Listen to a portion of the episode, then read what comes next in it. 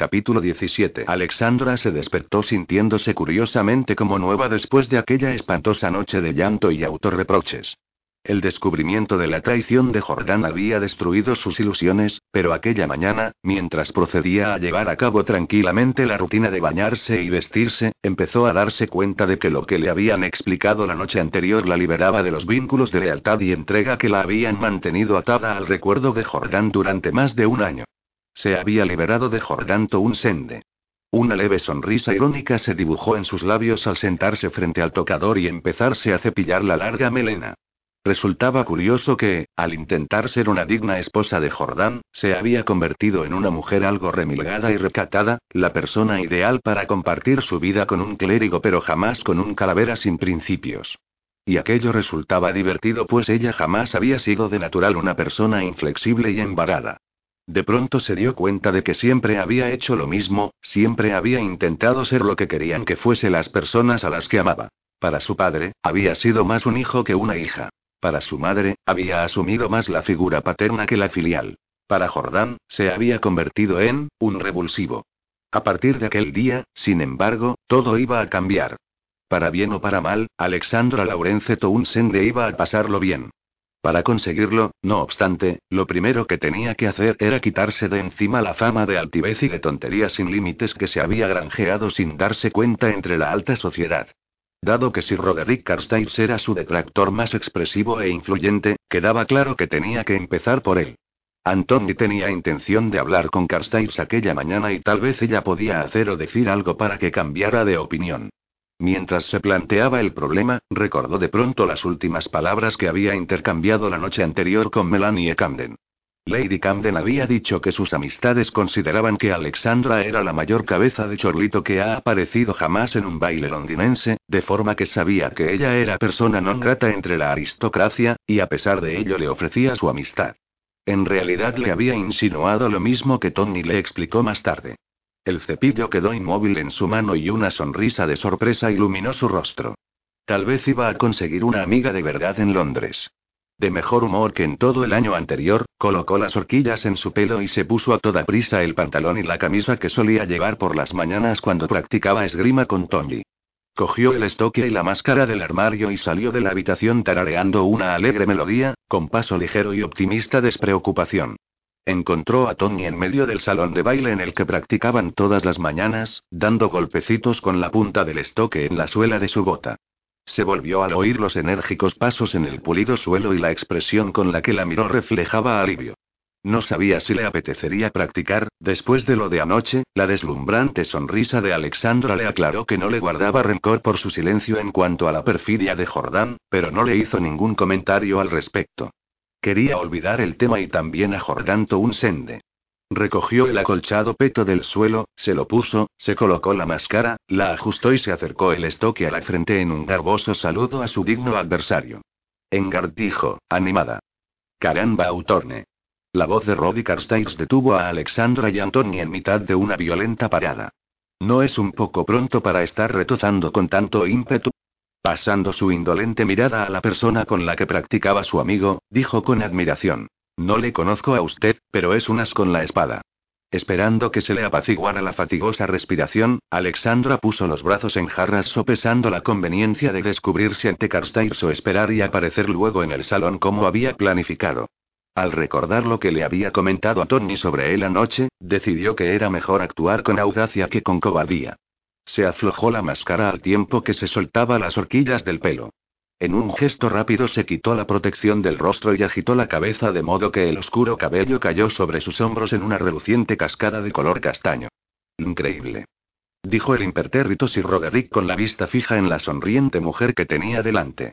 Su expresión resultaba casi cómica mientras intentaba asimilar el hecho de que aquella boba, remilgada y recatada con la que se había casado Alcón era la mujer que tenía delante, vestida con un ceñido pantalón de gamuza mil veces más seductor que el mayor escote que hubiera visto en su vida. Además, aquellos ojos verde azulados brillaban de alegría al observar su desconcierto. Que me aspen. Empezó, pero la risita suave y gutural de Alexandra, que él no había oído nunca, interrumpió su exclamación. Ya lo harán, no se inquiete, respondió Alexandra en tono burlón, acercándose a él con la gracia natural de una joven atleta. Y si no lo hace, se lo merecería usted, añadió, y luego extendió la mano con elegancia hacia él como si no le acabara de desear lo peor. El otro, temiéndose que le estuvieran tendiendo alguna trampa, a dúo tal vez, tomó inmediatamente la mano de ella entre las suyas. ¿Por qué tendrían que hacerlo? preguntó, irritado al ver que era incapaz de controlar su expresión. Porque respondió Alexandra sin inmutarse me ha puesto en una situación ridícula considerable, algo que en parte me he buscado yo. De todas formas, tal vez se plantee reparar el daño y no tener que soportar una tortura tan dura, arqueó ligeramente una ceja a la espera de su respuesta, y Roddy, a pesar de que no era su intención, estuvo a punto de soltar una risita. Antoni se mantuvo algo alejado, observando en silencio, satisfecho de cómo reaccionaba Carstairs ante su encantadora duelista, ajustándose a lo que había esperado él al dar instrucciones a Higgins de que lo mandara al salón de baile en cuanto llegara. Supongo que me culpa de su falta de, ejem, vamos a decir, popularidad, dijo Roddy Carstairs empezando a recuperar la calma. La culpa es mía, dijo la joven belleza con una dulce sonrisa y un aire inconscientemente seductor. Lo que le pido es que me ayude a cambiar las cosas. ¿Por qué tendría que hacerlo? preguntó él sin rodeos. Alexandra arqueó las cejas y su sonrisa se intensificó. Pues para demostrar que es capaz de hacerlo, evidentemente. Le lanzó el reto con la finura con la que habría lanzado un guante y Roddy dudó antes de aceptarlo. Había hecho añicos sin escrúpulo alguno la fama de un montón de mujeres pretenciosas y orgullosas por pura perversidad y mortal aburrimiento, pero en ninguna ocasión se había planteado restablecer la reputación de nadie. Para ello debería poner a prueba su influencia entre la aristocracia. Y si fracasaba, de todas formas, el desafío le resultaba interesante. La duquesa viuda tenía suficiente influencia para obligar a todo su círculo de viejas brujas a aceptar a Alexandra, pero solo Roddy podía proporcionarle popularidad entre los jóvenes que le seguían a él. Volvió la cabeza hacia ella y se dio cuenta de que le observaba con el rabillo del ojo y que una leve e irresistible sonrisa empezaba a dibujarse en sus suaves labios. Le sorprendió constatar lo largas y rizadas que tenía las pestañas, que incluso proyectaban sombras sobre los prominentes y delicados pómulos. Casi contra su voluntad, y sin duda a sabiendas de que era un error, le ofreció su brazo. ¿Le parece que discutamos la estrategia más tarde, por ejemplo esta noche, cuando pase a buscarla para acompañarla al baile de los Tinsleys? ¿De modo que me echará una mano? Sir Roderick afectó una insulsa sonrisa y respondió con una cita filosófica. No hay nada demasiado elevado para la audacia de los mortales, en nuestra temeridad asaltamos los cielos. Una cita de Homero, creo, añadió como colofón. La pequeña bruja que tenía al lado movió la cabeza al tiempo que le dirigía una sonrisa impertinente y crítica. Horacio. Carstairs la miró, pensativo por un momento. Tiene razón, dijo lentamente, y en sus párpados caídos se adivinó el brillo de la admiración. Qué fácil había resultado, pensaba Alexandra sonriendo para sus adentros un mes después, mientras se encontraba rodeada de amigos y admiradores. Aconsejada por Melanie, había encargado un nuevo vestuario compuesto por piezas en tonos pastel e intensos colores básicos, sobre todo vestidos que ponían de relieve su silueta y casaban con el vívido tono de su piel. Aparte de esto, solo había tenido que dejar a un lado muchas de las restricciones impuestas por la duquesa sobre la conducta y decir casi siempre lo que le venía en gana. El resto había corrido a cargo de Roddy, al aparecer en público con ella y poner de relieve su aprobación, además de darle unos cuantos consejos entre los que figuraba lo de llevarse bien con las ex amantes de Jordan, Lady Whitmore y Lady Grangerfield. Teniendo en cuenta sus terriblemente ingenuos comentarios sobre las imaginarias virtudes de su marido, le había dicho el día que la acompañaba por primera vez al baile y las absurdas alabanzas que dedicó a la belleza de sus antiguas amantes, lo más adecuado será que la vean que se lleva bien con dichas damas. Entonces la aristocracia dará por supuesto que no es usted, como era antes, una boba, sino una dama cuyo gran sentido del humor no había podido apreciar hasta entonces. Alexandra había seguido este y el resto de sus consejos y en apenas un mes se había convertido en una triunfadora. En medio de las muchachas jóvenes y vergonzosas que participaban por primera vez en la temporada, el ingenio y la inteligencia de Alexandra la convertían en una persona más sofisticada y atractiva. Cuando se rodeaba de mujeres casadas realmente elegantes, su candor natural y su amable sonrisa la presentaban como alguien más tierno, femenino, menos crispado. En comparación con tantas rubias de tez blanquísima, los vívidos colores de su rostro y el intenso tono caoba de su cabello resaltaban como una piedra preciosa sobre el pálido satén. Era impulsiva, ocurrente y alegre, aunque su éxito no se debía básicamente a la belleza o el ingenio, ni a la enorme dote que le había asignado a Tony, ni siquiera a la relación con la familia Townsend que iba a brindar a su futuro marido. Se había convertido en un emocionante enigma, en un misterio. Había estado casada con el vividor más deseado y famoso de Inglaterra. Así pues, se daba por supuesto que había sido iniciada en el acto amoroso por un experto.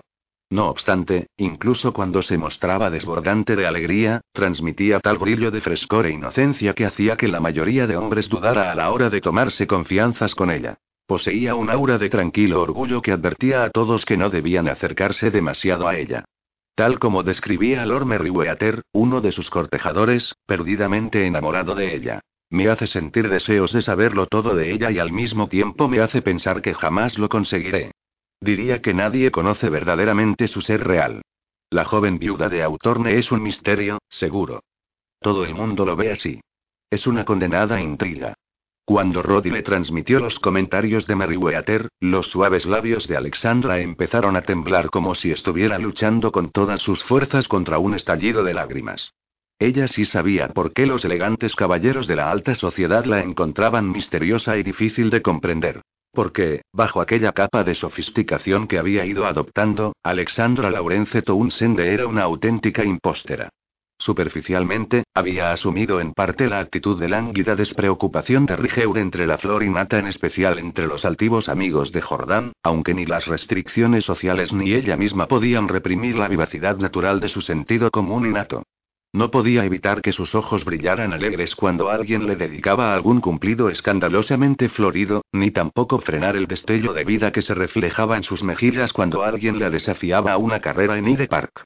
Como tampoco era capaz de disimular por completo su fascinación ante las historias que le contaba un conocido explorador sobre sus recientes viajes por las selvas de un alejado continente, en las que, contaba él, los nativos llevaban unas lanzas que habían sumergido en un mortífero veneno. El mundo y las personas que lo habitaban volvían a ser tan emocionantes e interesantes para ella como lo habían sido cuando, de niña, se sentaba en las rodillas de su abuelo.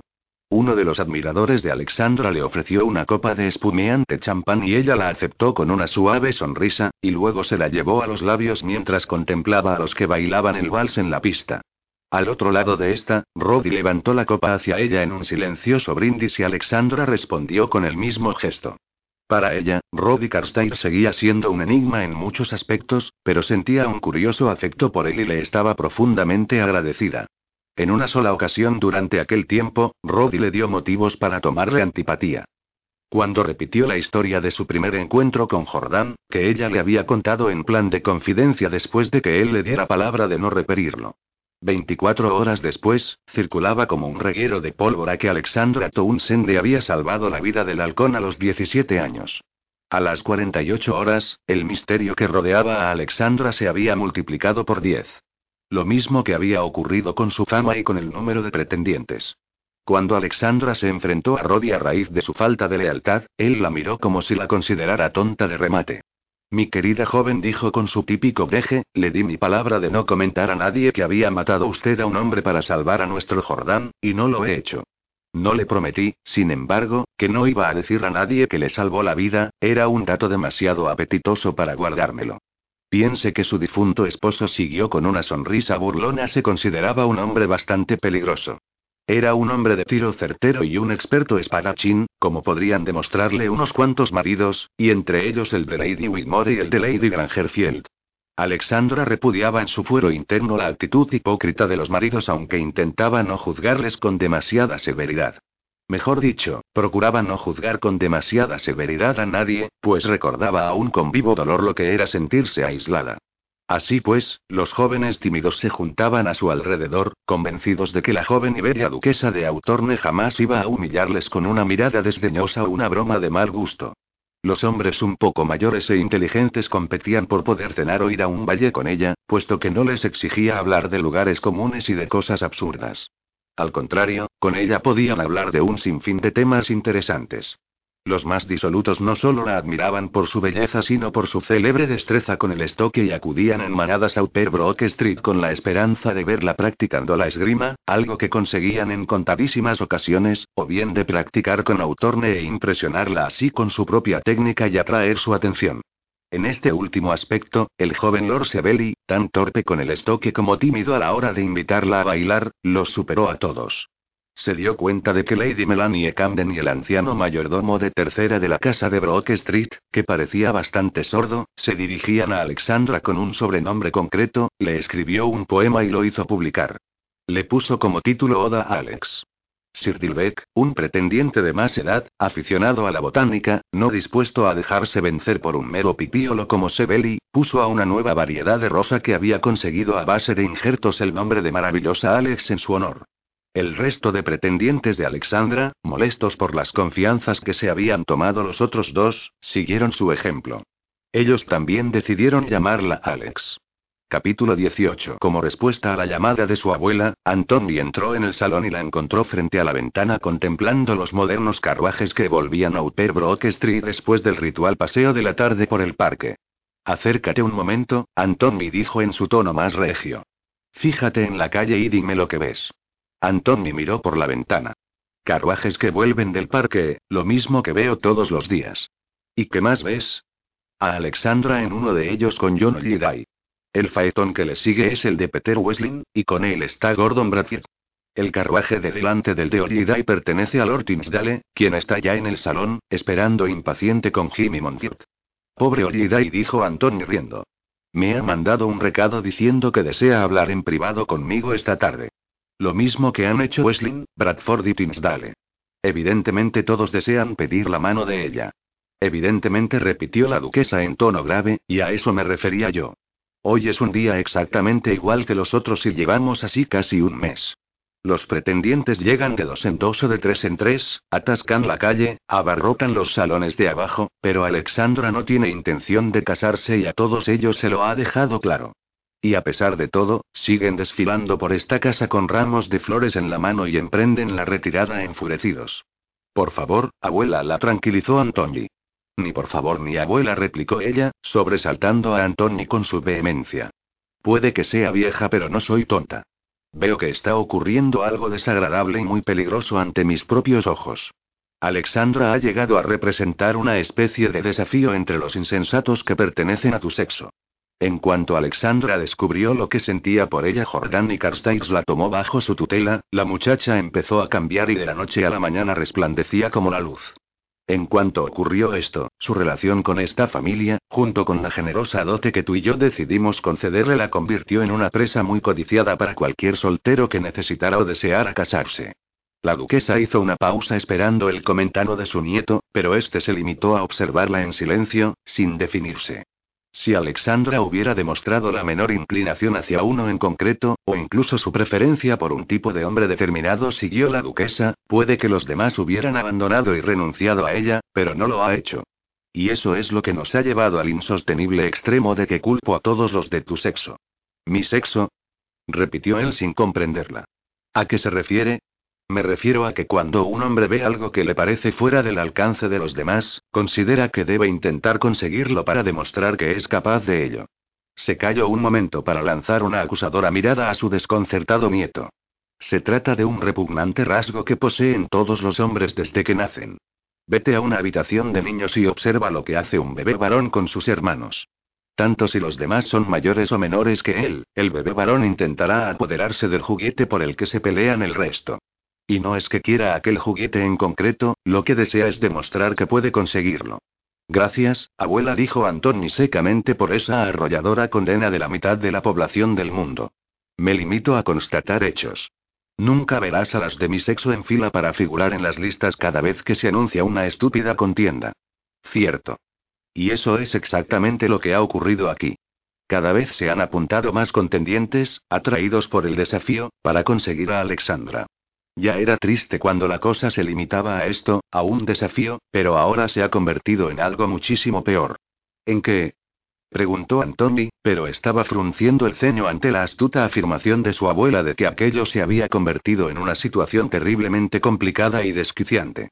Alexandra se ha convertido en un trofeo, dijo ella, sombría. Un trofeo que ha de ganar, o tomar, el varón que tenga suficiente arrojo y sea lo bastante listo para llevárselo. Antoni abrió la boca, pero la anciana levantó su mano cargada de joyas y desestimó su protesta. No te molestes en decirme que es algo que no va a ocurrir, porque sé que ha sucedido ya. Tal como lo veo yo, hace tres días Marbley propuso a Cadbury una corta excursión y Alexandra aceptó acompañarle. Uno de sus pretendientes rechazados se enteró de que Marbley se jactaba de tener intención de llevársela a su casa de campo de Wilton y de pasar la noche allí.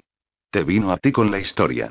Imagino que tú alcanzaste a Marbley y Alexandra a una hora de aquí, antes de que llegaran al cruce para ir a Wilton, y la trajiste de vuelta, diciendo a Marbley que yo había solicitado su compañía, un gesto de lo más acertado por tu parte. De haber exigido satisfacción, el escándalo de un duelo habría manchado la reputación de Alexandra e intensificado nuestros problemas. En cualquier caso, intervino Tony, Alexandra no tenía idea de las intenciones de Marbley aquel día, y sigue sin estar al corriente de ellas ahora mismo. Me pareció que no valía la pena angustiarla. Le dije que no aceptara volver a verle y estuvo de acuerdo con ello. ¿Y qué me dices de Ridgely? ¿Qué pretendía llevándola a una feria? Todo Londres habla de ello.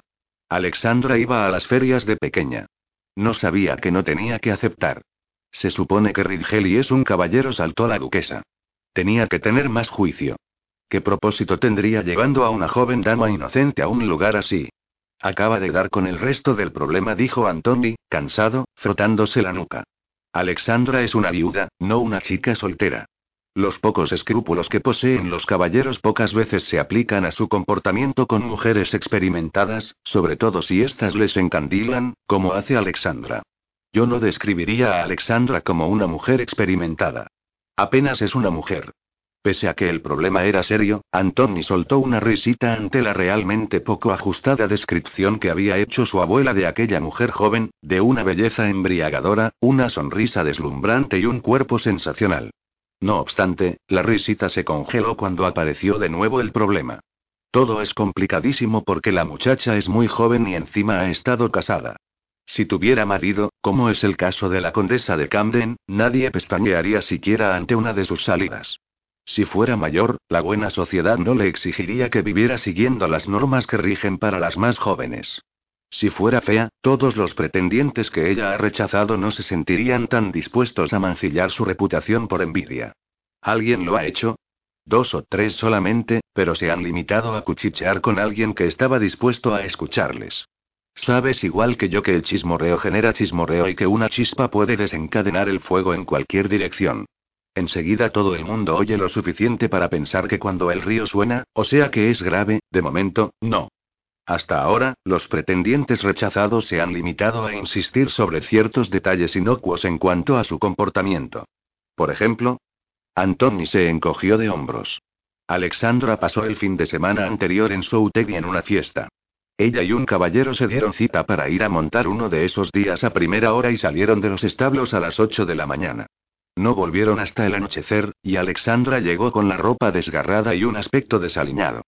Dios mío exclamó agitada la duquesa, poniéndose la mano sobre el corazón. Antoni soltó una risita.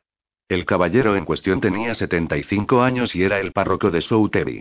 Iba a enseñar a Alexandra un antiguo cementerio que había descubierto por casualidad la semana anterior para que ella pudiera admirar determinadas inscripciones en las tumbas que había visto allí. Resulta que el hombre no recordaba el lugar exacto y cuando lo encontraron, al cabo de varias horas, Alexandra había perdido totalmente la orientación y el anciano estaba tan agotado por el ejercicio que le daba miedo seguir a caballo. Evidentemente, Alexandra no podía volver sin él, aunque hubiera querido, y este no era el caso. ¿Qué ocurrió con su vestido? Llevaba el dobladillo rasgado. Y no hacía falla entrar en detalles sobre lo ocurrido. Exactamente, pero la anécdota se ha repetido y exagerado tanto que ha llegado a convertirse en un ejemplo de conducta censurable.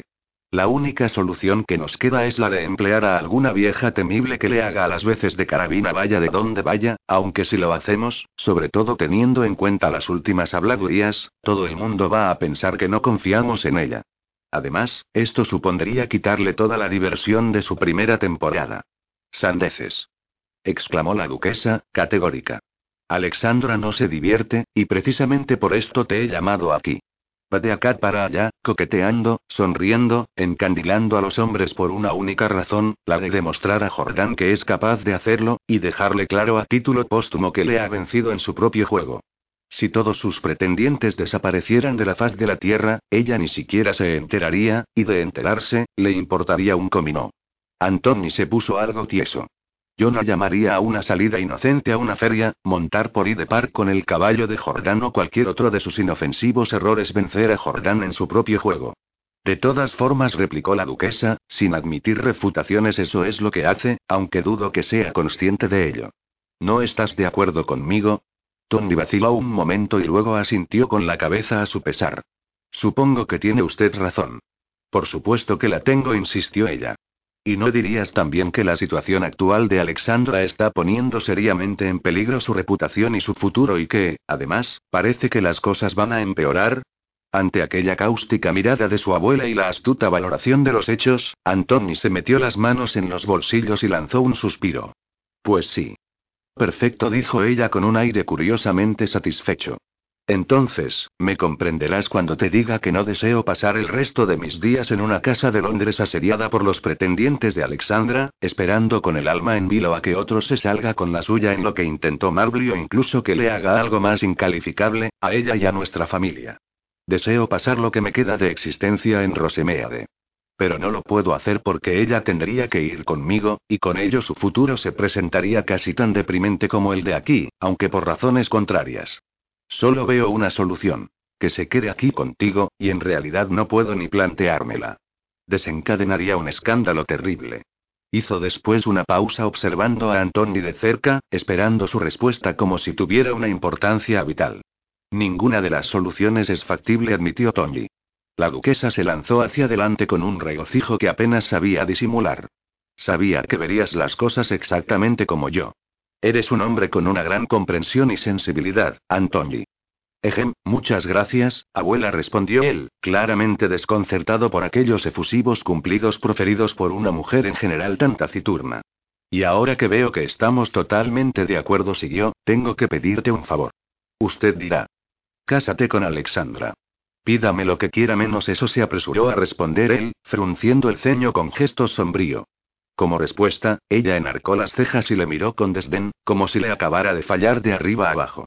Era una mirada que llevaba utilizando 50 años con la máxima eficacia y con un éxito rotundo para intimidar a sus rivales, asustar a los sirvientes, hacer callar a los niños y bajar los humos de quien se atreviera a enfrentarse a ella, incluyendo a su marido e hijos. Solo Jordán se había mostrado inmune a sus efectos. Jordán y su madre. Antoni, sin embargo, no estaba más inmunizado ahora que a los 12 años, cuando aquella precisa mirada había cortado su protesta por tener que aprender latín y le había mandado, avergonzado, arriba a estudiar. En aquellos momentos suspiraba con aire desesperado, mirando de un lado para otro en el salón, como si buscara la forma de huir. Exactamente lo que quería hacer. La duquesa viuda esperaba en silencio. El silencio era la siguiente arma de su arsenal. Tony era consciente de ello. En momentos como aquel, siempre esperaba en silencio. Era mucho más bonito, más digno y refinado esperar en un educado silencio a que la presa dejara de luchar, en lugar de bajar en picado a por ella con una descarga de fuego verbal innecesario. Parece que no se da cuenta de lo que me está pidiendo, dijo él, enojado. La negativa a ceder con dignidad en el acto hizo levantar unos milímetros las cejas a la anciana, como si además de haberla decepcionado, la hubiera también molestado y obligado a disparar la descarga de advertencia. De todas formas, la accionó sin vacilar y dio en el blanco, tal como había temido Antoni. En el combate verbal, la puntería de su abuela era impecable. Espero de verdad, dijo con el punto justo de desdén que no vayas a decirme que Alexandra no te atrae. ¿Y si se lo dijera? Las blancas cejas se situaron de pronto casi en el nacimiento del pelo, señal que advirtió a Tony de que estaba dispuesta a abrir fuego si seguía con su obstinación. No hace falta recurrir a la artillería pesada, dijo Antoni con aire enigmático, levantando la mano en señal de tregua.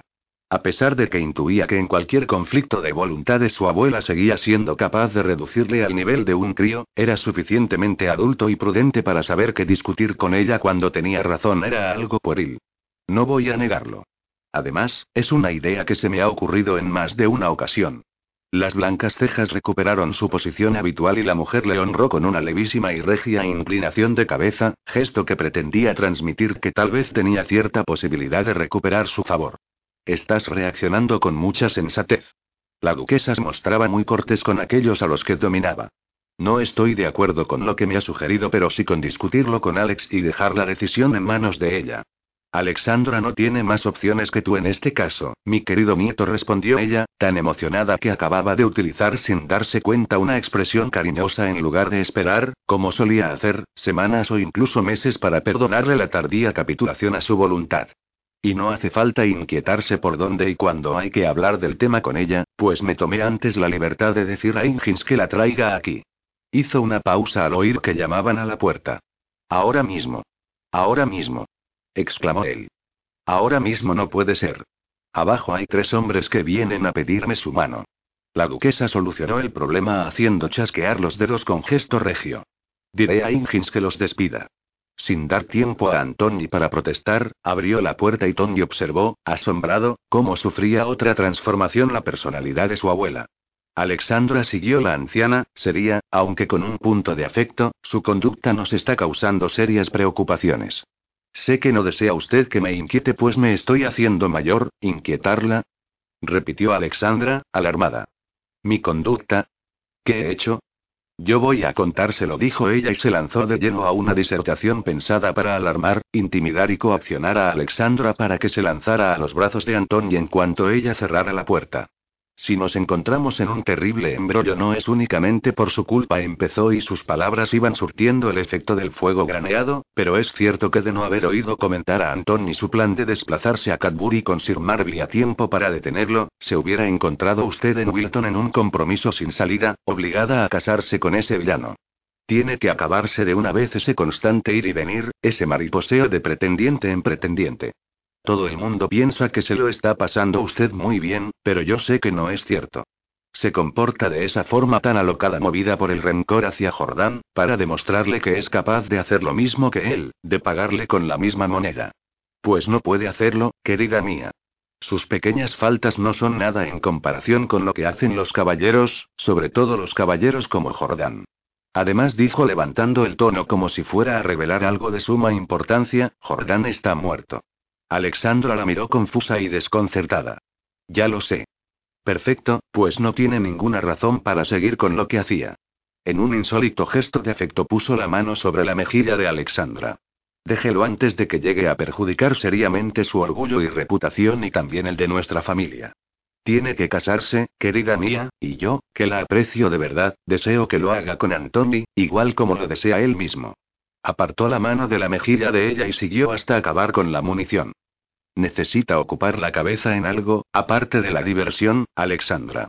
Un marido y unos niños serían la solución. Ha estado bailando al son que tocaban y ahora ha de decidir usted la melodía. La vestimenta para la temporada londinense cuesta una fortuna y nosotros no tenemos una máquina de hacer dinero. La dejaré con Antoni para que concreten los detalles. Dirigiendo una benévola mirada a Alexandra y otra mordaz a Antoni, se retiró del salón con gesto altivo. Ya en la puerta, se volvió para decirles. Organizad una boda por todo lo alto, esta vez en la iglesia, pero inmediatamente, por supuesto. Por supuesto, respondió Antoni con sequedad.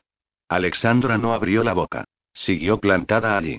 La abuela aún tuvo tiempo de dirigir otra mirada asesina a su nieto y un último comentario a Alexandra. Nunca lo había admitido, pero soy supersticiosa. Tengo la impresión de que lo que no empieza bien, pocas veces acaba bien, y su boda con Jordán, fue, la verdad, una historia tan triste, tan descarnada, una gran ceremonia en una iglesia será lo adecuado. Vamos a revolucionar a la aristocracia, pero al mismo tiempo les proporcionaremos algo mejor para recordar que las habladurías que la habrán precedido. Creo que dentro de tres semanas sería el plazo ideal. Sin esperar respuesta, cerró la puerta, cortando de forma efectiva todo intento de discusión por parte de Tonio Alexandra. Cuando se hubo marchado, Alexandra se apoyó en el respaldo de un sillón y se volvió lentamente hacia Antoni, quien seguía con la vista fija en la puerta. En realidad es más implacable de lo que había imaginado, comentó él en un tono entre afectuoso y exasperado, volviéndose hacia Alexandra. Halcón era el único a quien no podía vencer con una de sus miradas. Tenía a mi padre aterrorizado y también al de Jordán. Y a mi abuelo, Tony le interrumpió Alexandra, abatida, con un profundo sentimiento de culpabilidad y confusión. ¿Qué es lo que he hecho? No tenía ninguna conciencia de estar avergonzando a la familia. ¿Por qué nunca me comentó que gastaba demasiado en vestidos? La vergüenza se apoderó de ella al verse desde otra perspectiva, la de la persona que lleva una vida frívola, derrochadora y sin norte.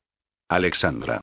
Ella se volvió y miró con desconcierto el sonriente rostro de él mientras le decía.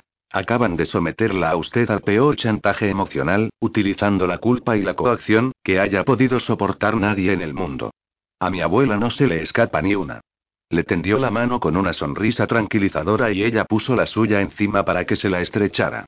Esta mujer tiene una salud de hierro, usted no nos lleva a la bancarrota ni pone en entredicho el buen nombre de los Townsend. Alexandra no se sentía tranquila. Muchas cosas de las que había dicho la duquesa le habían pasado a ella por la cabeza. Llevaba más de un año viviendo con unas personas que la trataban como si fuera de la familia, llevando un tren de vida a correr con el de una duquesa real y ni una cosa ni otra le correspondía. Al principio había acallado la voz de su conciencia repitiéndose que la duquesa necesitaba su compañía tras la muerte de Jordán. Pero últimamente acompañaba muy poco a la anciana. Casi parecía que solo tenían tiempo para saludarse con la mano cuando sus carruajes se cruzaban en la calle o coincidían en la escalera, cada cual hacía su distracción habitual. Pero lo que ha dicho sobre Marbley era cierto, ¿verdad? Preguntó, abatida. Sí. Marbley no aparenta estar enamorado de mí como otros dandis más jóvenes. No entiendo por qué pretendió raptarme. Mi abuela tiene una interesante teoría sobre el tema. Algo relacionado con los niños y los juguetes. Dígale que se la cuente algún día. Por favor, no me hable en clave. Suplicó ella. Cuénteme tan solo por qué está ocurriendo todo esto. Tony le resumió la conversación que había tenido con su abuela. Lo que ocurre en realidad, concluyó, es que es usted demasiado atractiva para poder vivir con tranquilidad. Buena estocada. Dijo ella, riendo. Pero ahí tiene que haber algo más.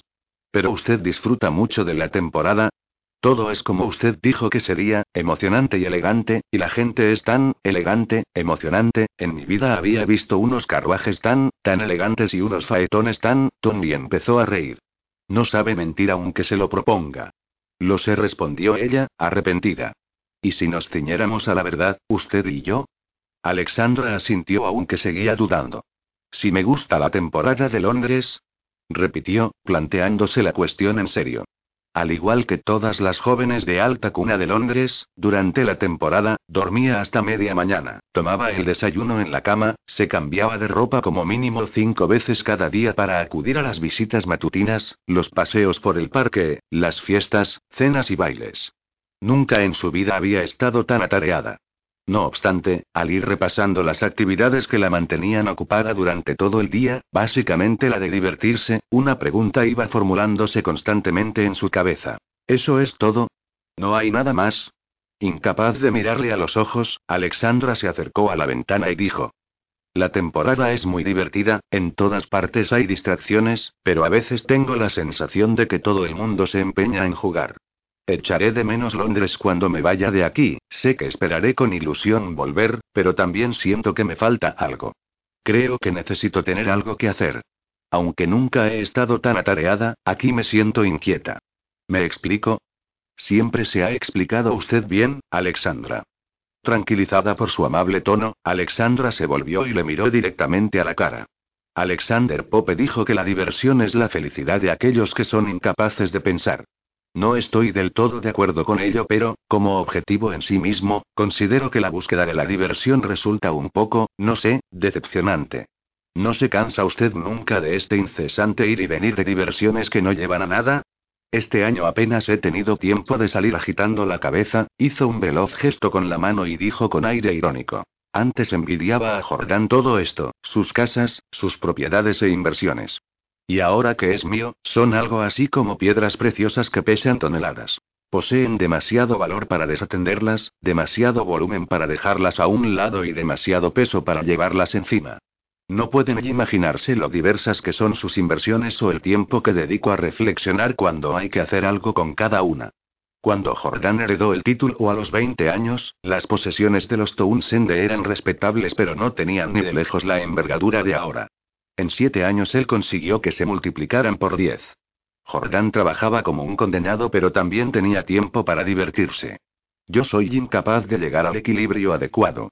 Es por eso que ha dejado abandonadas a las damas, que me sacan de quicio a mí, intentando sonsacarme cuáles son sus planes en cada momento para poder hacérselas encontradizas con usted. Tony se echó a reír. No, las abandono por la misma razón por la que no les hace caso usted a sus pretendientes. Me siento halagado pero no interesado. ¿No le ha gustado ninguna joven en todos estos años? Una admitió sonriendo. ¿Quién era? preguntó rápidamente Alexandra. La hija de un conde respondió él algo más serio. ¿Qué ocurrió con ella? insistió Alexandra si no es mucho preguntar. De ninguna manera. Ni tan siquiera es una historia excepcional. Parecía que ella tenía el mismo interés por mí que yo por ella. Pedí su mano, pero sus padres quisieron esperar a que terminara la temporada antes de aceptar a un partido tan poco prometedor como yo, es decir, a un hombre de noble linaje, buena familia, pero sin título ni fortuna. Así pues, decidimos mantener nuestros sentimientos en secreto hasta que terminara la temporada. ¿Qué ocurrió luego? preguntó ella, intuyendo que Tony tenía ganas de seguir hablando del tema. Pues que alguien con título, fortuna y elegante trato se fijó en ella de pasada, la invitó a bailar unas cuantas veces, acudió a visitarla un par de veces, y griega. Sally se quedó prendada de él. La voz de Alexandra se convirtió en un susurro de comprensión. ¿Y se casó con él en lugar de hacerlo con usted? Tony negó con la cabeza con una mueca.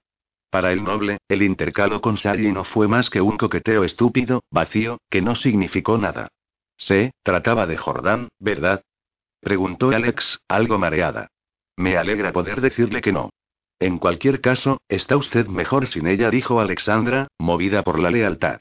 Está claro que o bien era una persona demasiado interesada o demasiado frívola. Una de sus cálidas y fascinantes sonrisas se dibujó en sus labios y seguidamente rió a gusto. Ahora que es usted el duque más importante de Inglaterra, seguro que se arrepiente de haberle rechazado. Tal vez. Espero que sea así. Exclamó ella, pero luego se sintió culpable. Ha sido una reacción muy perversa por mi parte. Los dos somos perversos, dijo él riendo, porque yo estaba pensando lo mismo.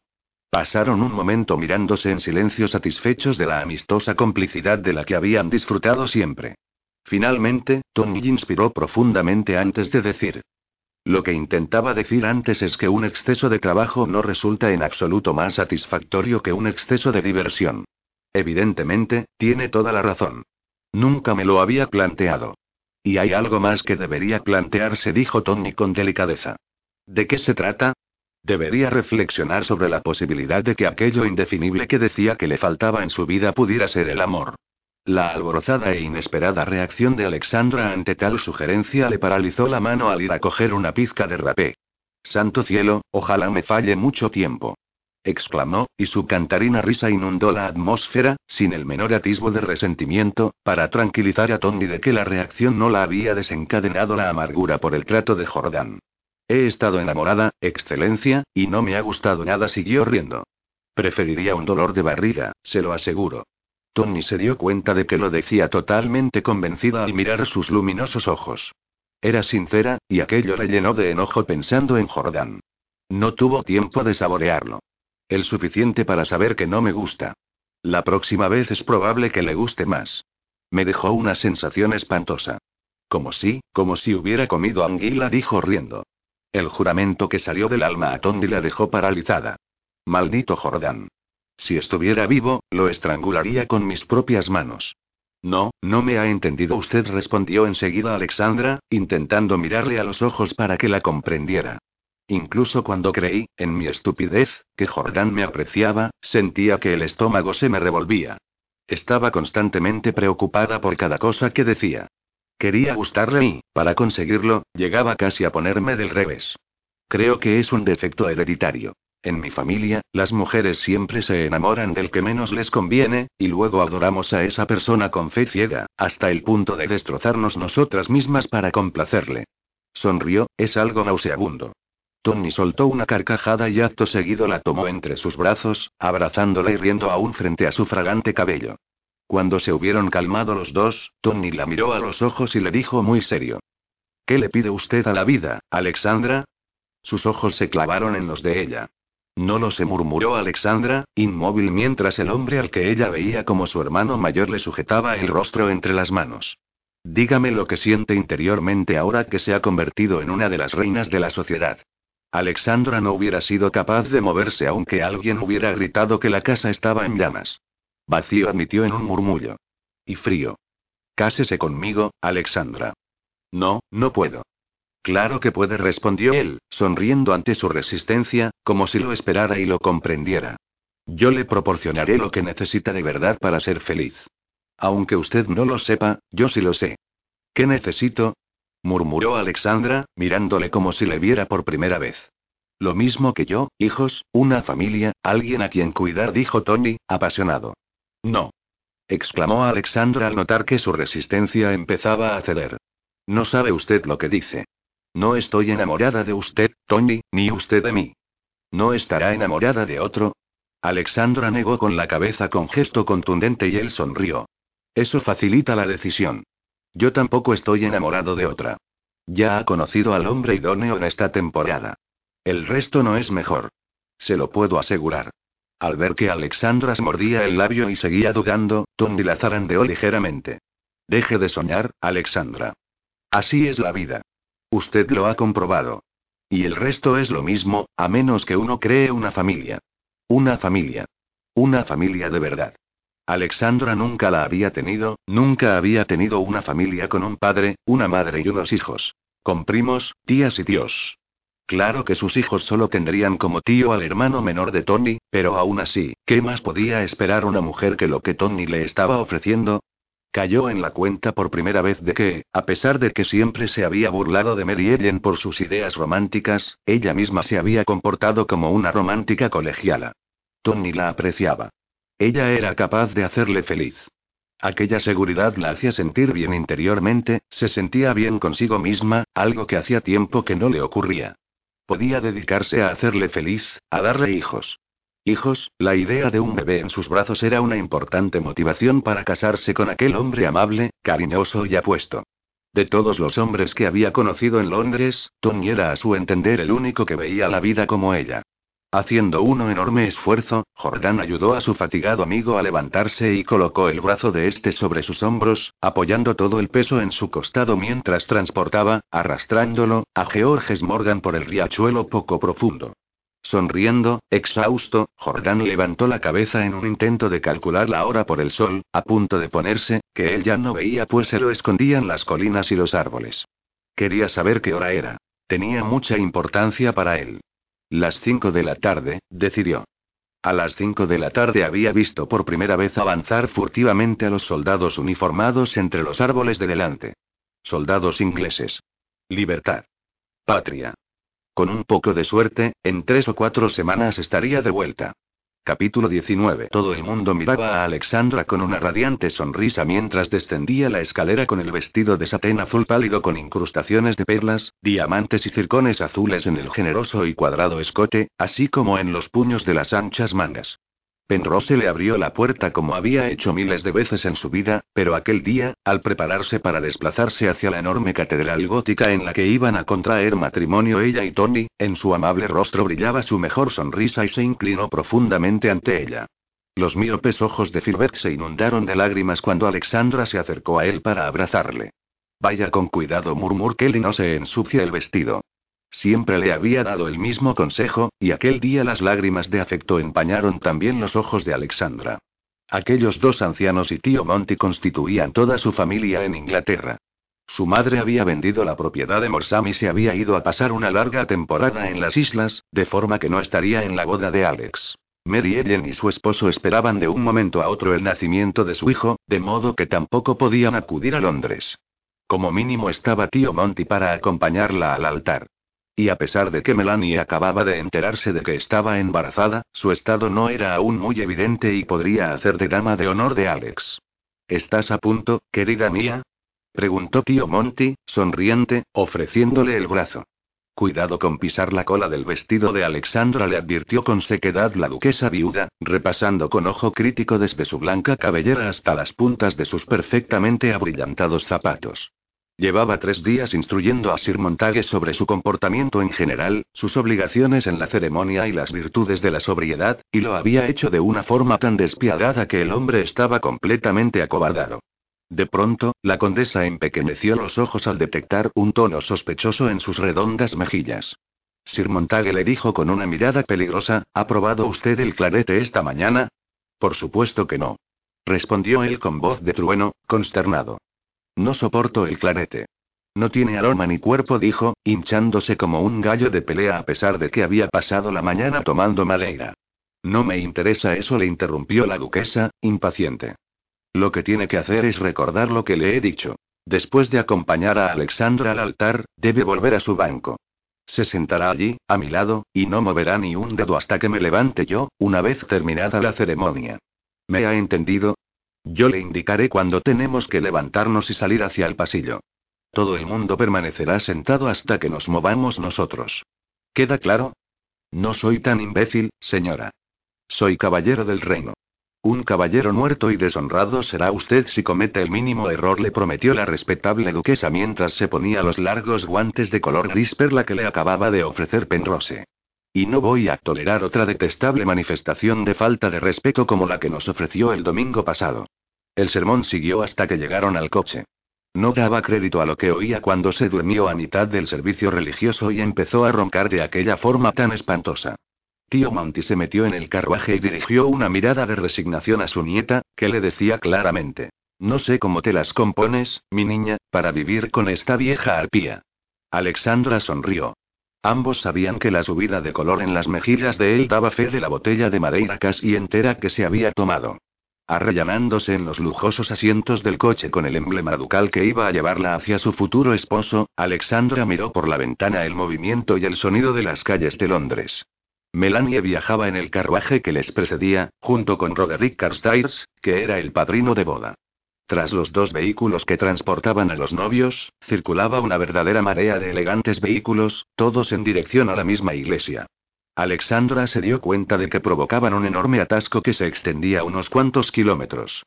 Pensaba en lo curioso que era que se hubiera sentido tan nerviosa, tan desasosegada y emocionada el día de su boda con Jordán. Quince meses antes, al avanzar en el silencioso salón para unir su vida a la de Jordán, las piernas le temblaban y tenía el corazón a punto de estallar. En cambio ahora, iba a casarse con Tony dentro de una hora ante tres mil invitados pertenecientes a la alta sociedad y se sentía, completamente tranquila. Serena. Sin temor alguno. Sin emoción, procuró quitarse de la cabeza aquel pensamiento desleal. ¿Qué es lo que nos impide avanzar? Preguntó Jordán al conductor del carruaje que el capitán del Azor había puesto a su disposición, un hombre que le llevaba a su casa de Upper Brook Street a paso de tortuga. No lo sé, excelencia. Parece que se celebra algo en la iglesia de ahí delante. Jordán echó una ojeada al sol, intentando saber qué hora era. Llevaba más de un año sin disponer del lujo de tener un reloj a mano, él que poseía como mínimo seis relojes de oro macizo a los que nunca había dado mucha importancia. Siempre había dado por descontadas sus posesiones. Pero después de más de un año de privaciones, probablemente empezaría a valorar las cosas. La vista y los sonidos de Londres, que tanto le habían emocionado al llegar a la ciudad una hora antes, ya casi no le producían sensación alguna al pensar en la conmoción que iban a sufrir sus seres queridos. Su abuela seguía viva. Jordán lo sabía por el capitán del Azor, quien le había comentado que había leído unos meses antes en la Gacete que tenía intención de pasar la temporada en Londres. Con un poco de suerte, pensó Jordán, se habría instalado en su casa y no en la de él, así podría mandarle primero un recado en lugar de presentarse directamente sin avisar. Si Tony se encontraba en Londres, seguro que estaría en su casa de Upper Brook Street, considerando la suya. En más de una ocasión le había pasado por la cabeza que a Tony tal vez le disgustara su regreso, pues esto implicaba quedar desposeído del título ducal y sus propiedades, pero era una posibilidad que le parecía tan repugnante como la idea de que su primo estuviera implicado en un complot para asesinarle. Jordán no quería ni planteárselo si no disponía de pruebas fidedignas. No quería ni planteárselo, pero por desgracia tampoco sabía quitarse de la cabeza la persistente sospecha, de la misma forma que no podía acallar el recuerdo de la voz de aquel matón que le dejó inconsciente aquella noche en el muelle. El fulano ese nos ha pagado para que le matemos, Jamie, no para que lo metamos en un barco. Jordán desechó la idea. Era muy probable que algún enfurecido marido, como el viejo Drangerfiel, estuviera metido en el complot de la muerte de Jordán. Él disponía de medios para descubrir quién era su enemigo. Pero hoy por hoy, lo más importante para Jordán era disfrutar de la alegría de volver a casa. Pensó en su llegada a Upper Brook Street y sintió una imperiosa necesidad de hacerlo todo a la vez. Entrar en la casa, estrechar la mano de Higgins, abrazar a su abuela y secarle las lágrimas de alivio y gratitud que sabía que ella y el viejo mayordomo derramarían al comprobar que estaba vivo. Abrazaría también a Tommy y le agradecería el haber hecho todo lo posible por gestionar bien el patrimonio de los Autorne. Por mucho que hubiera metido la pata en los complicados negocios de Jordán y este por desgracia sabía que la habría metido, siempre le estaría agradecido. Después, un baño y cambio de ropa. Luego, luego, quería ver a Alexandra. De todo lo que le esperaba, lo que le preocupaba realmente era hablar con su joven viuda. Sin duda, su ingenua devoción por él la habría hecho sufrir terriblemente al enterarse de su muerte. La habría hecho adelgazar hasta quedar como un anzuelo. Ahora tal vez la encontrara realmente demacrada. Qué vida tan deprimente había llevado desde el día en que le conoció. Se dio cuenta de que tal vez habría cambiado en su ausencia, pero esperaba que, de ser así, el cambio no fuera muy drástico. Tal vez se había convertido en una mujer capaz de asumir responsabilidades como las de tener un marido y unos hijos. Entonces la llevaría a Londres y él mismo la presentarla en sociedad. Pero no iban a permanecer mucho tiempo en Londres. Acababa de perder más de un año de su vida, pero tenía tiempo de sobra para decidir cómo quería pasar el resto de esta. Ahora sabía lo que era importante y lo que no, y sabía cuáles eran sus deseos, probablemente los que había tenido siempre. Quería llevar una vida que tuviera sentido, un matrimonio de verdad, no un compromiso vacío y superficial al que llamaban matrimonio en su círculo. Deseaba recuperar el amor que Alexandra había intentado ofrecerle, el amor que le había proporcionado un motivo para luchar por su supervivencia. A cambio, estaba dispuesto a animarla, complacerla y tenerla siempre a su lado, a salvo de los corrosivos efectos del mundo exterior. Quizá el amor era inmune al mundo exterior. ¿O era donde la confianza desempeñaba su papel? Se esperaba que un hombre debía confiar en que su esposa no cambiara, siguiera siéndole fiel, independientemente de dónde se encontrara o con quién. Así era sin duda, decidió Jordán. Sabía muy poco sobre la confianza y menos sobre el amor, en cambio Alexandra era la personificación de ambos, y se había mostrado dispuesta a demostrárselo. Ahora estaba preparado para que ella lo intentara. Se esforzó en imaginar el aspecto que tendría ella, pero no veía otra cosa que una cara risueña en la que destacaban aquellos magníficos ojos aguamarina. Una cara casi bella pero no del todo. Su cara divertida. Sabía que habría pasado un año de luto y luego seis meses aprendiendo el funcionamiento de la alta sociedad con su abuela. Seguro que se estaría preparando ahora para su presentación en sociedad en otoño, suponiendo que su abuela hubiera llevado adelante de forma póstuma sus deseos de verla convertida en una mujer refinada. Pero lo más probable, y de lejos lo más alarmante, pensaba Jordán con tristeza, era que Alexandra se hubiera encontrado tan apenada y desconsolada como para volver a su antigua ruina de Morsam, o bien rehuyera por completo a todo el mundo o hubiera perdido totalmente la cabeza después de tener que soportar tantos malos tragos. El carruaje se detuvo delante del número 3 de Upper Brook Street y Jordan bajó y se detuvo ante la escalera para contemplar la elegante mansión de piedra de tres plantas con su bella verja de hierro y sus miradores. Le pareció algo muy familiar y, al mismo tiempo, desconocido. Levantó la reluciente aldaba y la dejó caer mientras se preparaba para ver aparecer a Ingins y abrazarle con inmensa alegría. Se abrió la puerta. Usted dirá, le preguntó un desconocido que le miraba a través de unos lentes con montura metálica. ¿Quién es usted? preguntó Jordán, perplejo. Yo podría hacerle la misma pregunta, señor, respondió Filbert con altivez, buscando a Penrose, quien no había oído la llamada. Soy Jordán Townsend, dijo Jordán bruscamente, convencido de que perderla el tiempo pretendiendo persuadir a aquel sirviente de que el duque de Autorne era él y no Tony. Apartando al lacayo, entró en el vestíbulo de mármol. Llame a Higgins. Higgins ha salido. Jordán frunció el ceño, pues deseaba que Higgins o Ramsey prepararan a su abuela para su súbita aparición. Siguió adelante y echó un vistazo al amplio salón de la derecha y al otro, más pequeño, de la izquierda. Muchas flores y nadie en ellos. Toda la planta baja parecía repleta de rosas blancas y plantas. ¿Damos una fiesta hoy? Sí, señor. Pues va a convertirse en una fiesta de bienvenida a casa, pronosticó Jordán con una risita, y luego dijo con brío. ¿Dónde está la señora? En la iglesia, respondió Filbert, forzando la vista ante aquel caballero alto y moreno. ¿Y el señor? preguntó Jordán refiriéndose a Tony. En la iglesia, por supuesto. Rezando por mi alma inmortal, supongo, bromeó Jordán. Pensando que probablemente Tony habría mantenido a su servicio a Matisón, el principal ayuda de cámara de Jordán, añadió. ¿Está por aquí Matisón? Aquí está, afirmó Filbert y acto seguido observó, desconcertado, que aquel desconocido miembro de la familia Townsend empezaba a subir la escalera impartiendo órdenes como si fuera el dueño de la casa.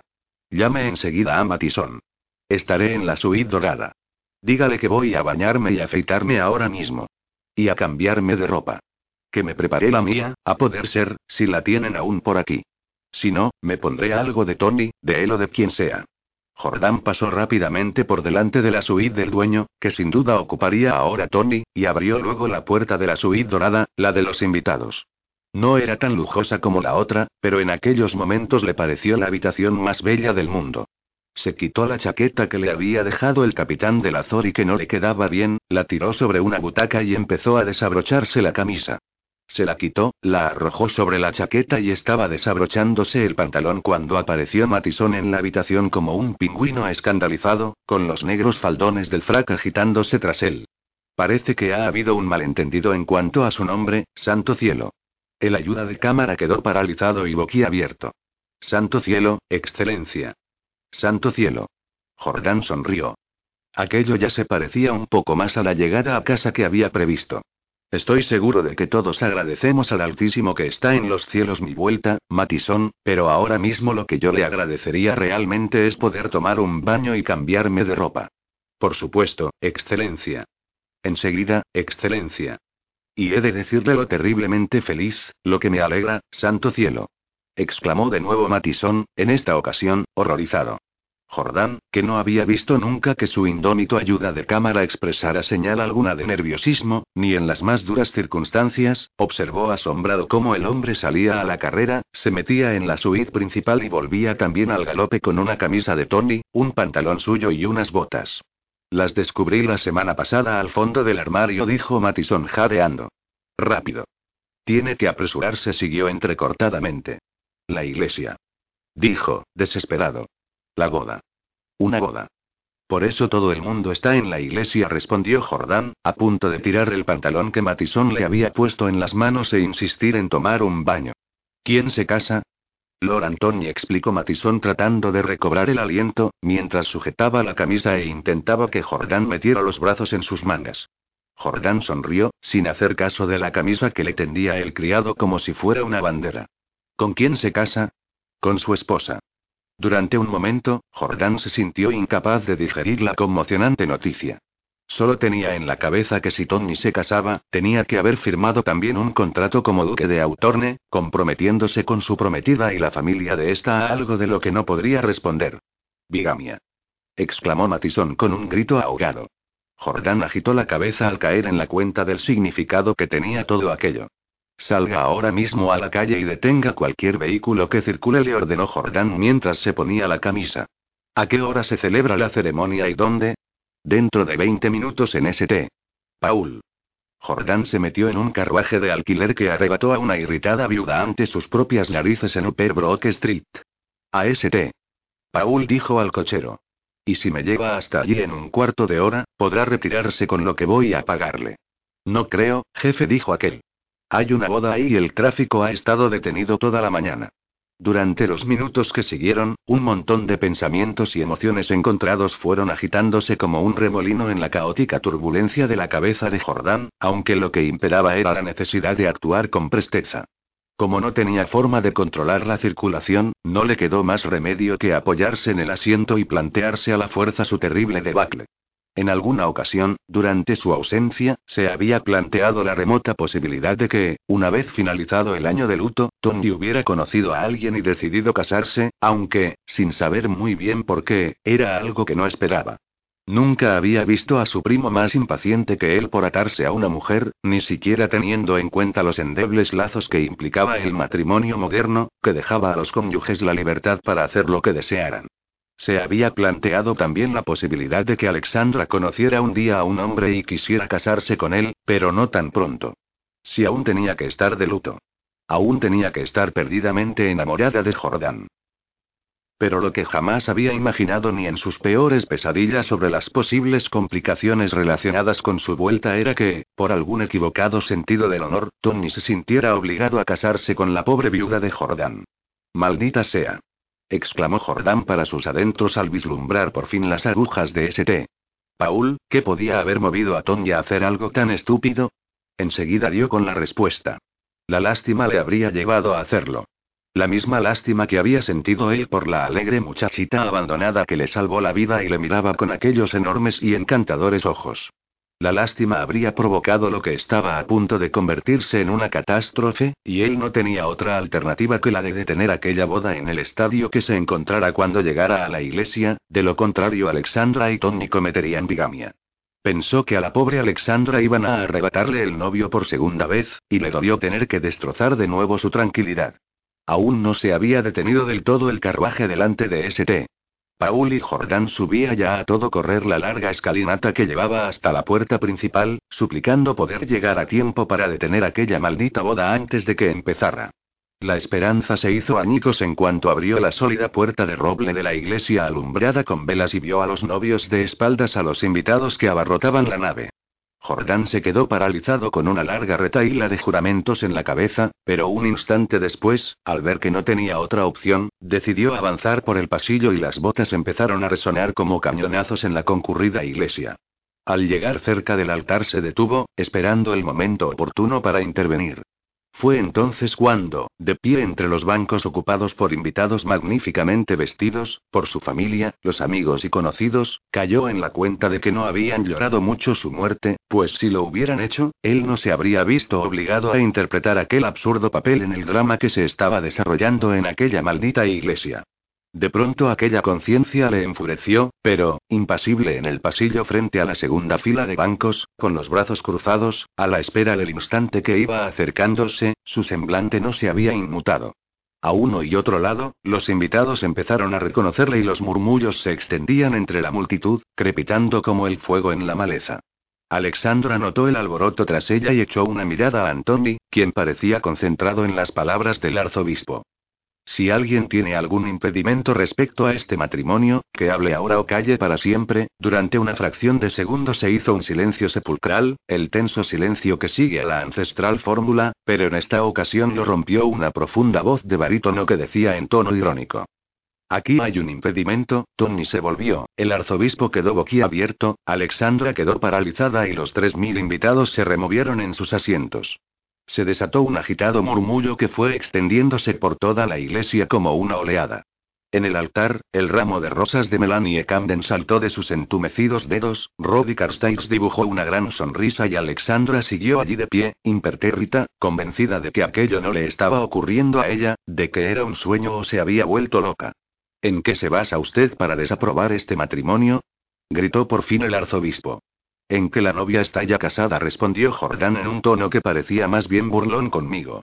Nadie podía negar que aquella conocida y profunda voz era real. La conmoción hizo estremecer a Alexandra y fue apoderándose de todo su cuerpo. La alegría le iba llenando el corazón y borrando todo rastro de su traición y engaño. Se volvió muy lentamente, temerosa de mirar por si aquello era una cruel trampa del destino, pero finalmente sus ojos coincidieron con los de él. Era Jordán. Estaba vivo. Al ver aquel rostro atractivo, de facciones duras, estuvo a punto de caer desmayada.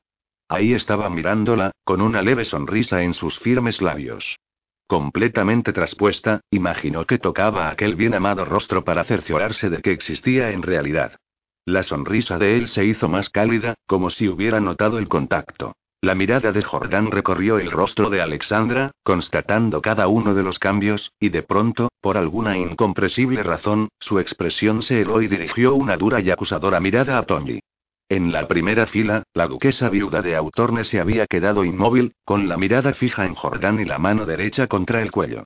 En el catastrófico silencio que siguió, al parecer solo tío Monty fue capaz de alzar la voz o de pasar a la acción, sin duda gracias a que la botella de madeira que se había tomado entera a escondidas le había afectado la vista y era incapaz de reconocer el perfil de Jordán. Lo que recordaba a la perfección, de todas formas, eran los cáusticos discursos de la duquesa viuda sobre la necesidad de comportarse con decoro durante la ceremonia. Por tanto creyó que era su deber habérselas con el recién llegado. Así pues, se inclinó hacia el intruso que seguía de pie en el pasillo para advertirle con voz retumbante. Siéntese usted y no mueva ni un dedo hasta que el arzobispo se retire, de lo contrario, la duquesa viuda la armará. Su voz pareció romper el hechizo que mantenía a todo el mundo subyugado. De repente, el arzobispo anunció que la ceremonia no podía seguir y se retiró. Tony cogió la temblorosa mano de Alexandra y la llevó hacia el pasillo. Jordán se apartó para dejarles pasar. La majestuosa duquesa se levantó lentamente sin perder de vista a Jordán. Tío Monty, en su terrible confusión dio por supuesto que la boda había concluido felizmente y, siguiendo al pie de la letra las instrucciones recibidas, ofreció su brazo a la duquesa viuda y la acompació con aire orgulloso por el pasillo, detrás de los novios, dirigiendo alguna benévola sonrisa a la perpleja concurrencia, que observaba los hechos de pie, petrificada. Fuera de la iglesia, tío Monty dio un ruidoso beso a Alexandra, estrechó la mano de Tondi y seguía aún con el apretón cuando la áspera voz de Jordán le paralizó. ¿Que no ve que se ha suspendido la boda, cretino? Haga algo útil y acompañe a mi esposa a casa. Tornando a su abuela del brazo, Jordán se dirigió hacia los carruajes que esperaban. Mirando a Tony por encima del hombro le dijo en tono cortante. Tendríamos que salir de aquí antes de que la muchedumbre se nos eche encima. Los periódicos de la mañana explicarán mi milagroso retorno. Ya se enterarán entonces. Nos vemos en mí, en la casa de Upper Brook Street. No habrá forma de encontrar un carruaje, autor me dijo tío Monty a Tony, tomando las riendas del asunto al ver que Alexandra y Antony parecían incapaces de moverse. No se ve ninguno por aquí. Venga con nosotros. Agarrando a la fuerza a Antony con un brazo y a Alexandra con el otro, los llevó hacia el carruaje de Tony. Jordán acompañó a su abuela hacia el lujoso coche, dio órdenes al pasmado cochero y se metió dentro, detrás de la dama. Jordán, Susurró por fin la mujer mirándole con los ojos llenos de alegría, brillantes por las lágrimas, mientras el coche avanzaba dando bandazos. ¿Eres tú de verdad? Una comprensiva sonrisa suavizó las duras facciones de Jordán. Le rodeó los hombros con su brazo y le besó tiernamente la frente. Sí, querida mía. Haciendo un curioso alarde de afecto, la anciana puso la mano en la mejilla de su nieto, pero enseguida la apartó para decirle en tono imperioso. ¿Dónde has estado, Autorne? Te habíamos dado por muerto. La pobre Alexandra ha estado a punto de consumirse de pena y Antoni, ahórreme las mentiras, la interrumpió Jordán fríamente. Yo no diría que a Tony le ha emocionado mucho verme, y he visto a mi apenada esposa como una radiante novia hace un momento. Jordán tenía en la cabeza la deslumbrante belleza que se había vuelto hacia él desde el altar. Por un instante, maravilloso, y bochornoso a la vez, pensó que se había equivocado de boda o bien que Matison le había informado mal sobre la futura esposa de Tony, pues no la había reconocido, hasta que levantó sus inconfundibles ojos aguamarina hacia él. Solo entonces estuvo seguro de quién era ella, y seguro también de que Tony no se había casado con Alexandra por lástima o por caridad. La embriagadora belleza de la mujer que había visto en el altar tenía que despertar el deseo en cualquier hombre, pero no la compasión. Tenía entendido, comentó con gran sarcasmo, que tras la muerte de un familiar directo, es habitual un período de luto de un año. Así es, en efecto, y nosotros lo hemos seguido. Dijo la duquesa, a la defensiva. Ninguno de los tres salimos hasta el mes de abril, cuando Alexandra se presentó en sociedad, y yo no, ¿y dónde vivió mi apenada esposa durante ese sombrío período? Saltó Jordán. En Autorne, con Antoni y conmigo, evidentemente. Evidentemente repitió Jordán, en tono mordaz. Me resulta sorprendente que Tony no se conformara con mis títulos, mis tierras y mi dinero, que tuviera que poseer también a mi esposa. La duquesa palideció al tomar conciencia de pronto del efecto que podía producir todo aquello en él, sabiendo además que en su estado de ánimo actual sería un grave error explicarle que la popularidad de Alexandra había aconsejado aquel matrimonio. Te equivocas, Autorne. Alexandra, a Alexandra le interrumpió él, al parecer le gustaba lo de ser la duquesa de Autorne y por ello hizo lo que pudo para asegurarse permanentemente este rango y decidió casarse con el actual duque de Autorne. Ella, ella es una intrigante y una oportunista, apuntó él amargamente mientras el enojo y la repugnancia le iban carcomiendo. Mientras se pudría en la cárcel, pasaba las noches en vela preocupado por Alexandra, pensando que se consumía en su aislamiento, atormentada por el dolor y la desesperación, y en realidad, durante todo aquel tiempo, Tony y Alexandra habían estado disfrutando de todos sus bienes. Y con el tiempo incluso decidieron disfrutar el uno del otro. La duquesa viuda vio la amargura en su tenso semblante y lanzó un suspiro de comprensión e impotencia. Sé que todo eso puede parecerte espantoso, Jordán dijo con un atisbo de culpabilidad en su áspero tono, y también sé que no estás dispuesto o preparado para escuchar razonamiento alguno. Pero yo desearía que como mínimo me explicaras qué has hecho durante todo este tiempo. Jordán le expuso brevemente los detalles de su ausencia, omitiendo los peores, pero el relato solo le sirvió para irritarse más pensando en la terrible ironía de aquella situación. Mientras él estaba encadenado, Tony le iba usurpando sus títulos, sus propiedades, su dinero, hasta que por fin decidió agenciarse a su propia esposa. Detrás de ellos, en un coche que llevaba la cresta dorada del ducado de Autorne, un emblema que Antoni ya no tenía derecho a utilizar, Alexandra se encontraba sentada, inmóvil, al lado de tío Monty y frente a Antoni, quien iba mirando por la ventana. La cabeza de ella iba describiendo desbordantes círculos y sus pensamientos giraban sobre sí mismos. Jordán estaba vivo y gozaba de salud, solo estaba más delgado que antes. Había desaparecido a posta porque quería huir de la desgraciada niña con la que se había casado para volver al descubrir que su primo estaba a punto de convertirse en artífice de una bigamia. La alegría que le proporcionaba saber que estaba vivo y a salvo se convertía en desconcierto un instante después. Ella no podía haberle resultado tan repugnante.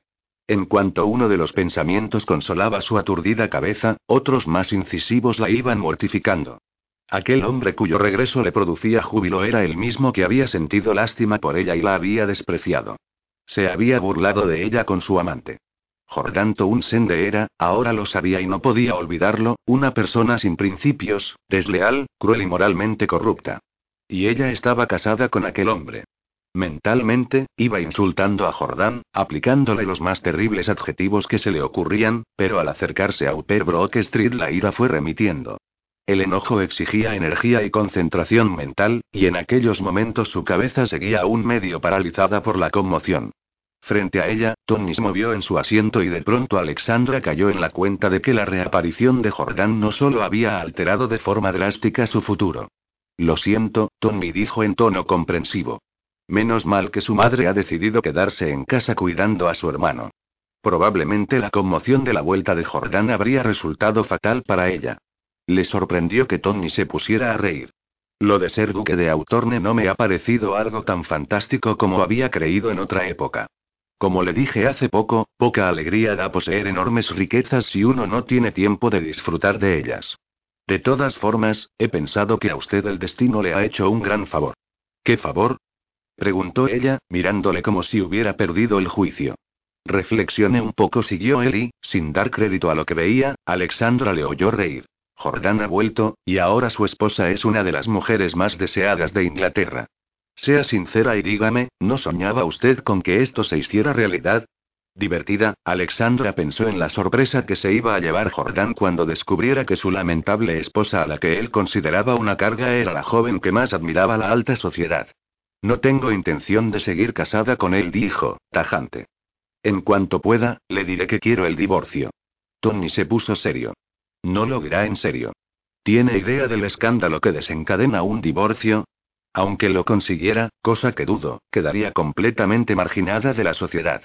Me da igual. Tony la miró y prosiguió en tono más cariñoso. Le agradezco que haya tenido en cuenta mis sentimientos, Alex, pero no tiene por qué pensar en el divorcio por mí. Aunque estuviéramos perdidamente enamorados, y no lo estamos, no tendría importancia. Usted es la esposa de Jordán. Eso nada puede cambiarlo.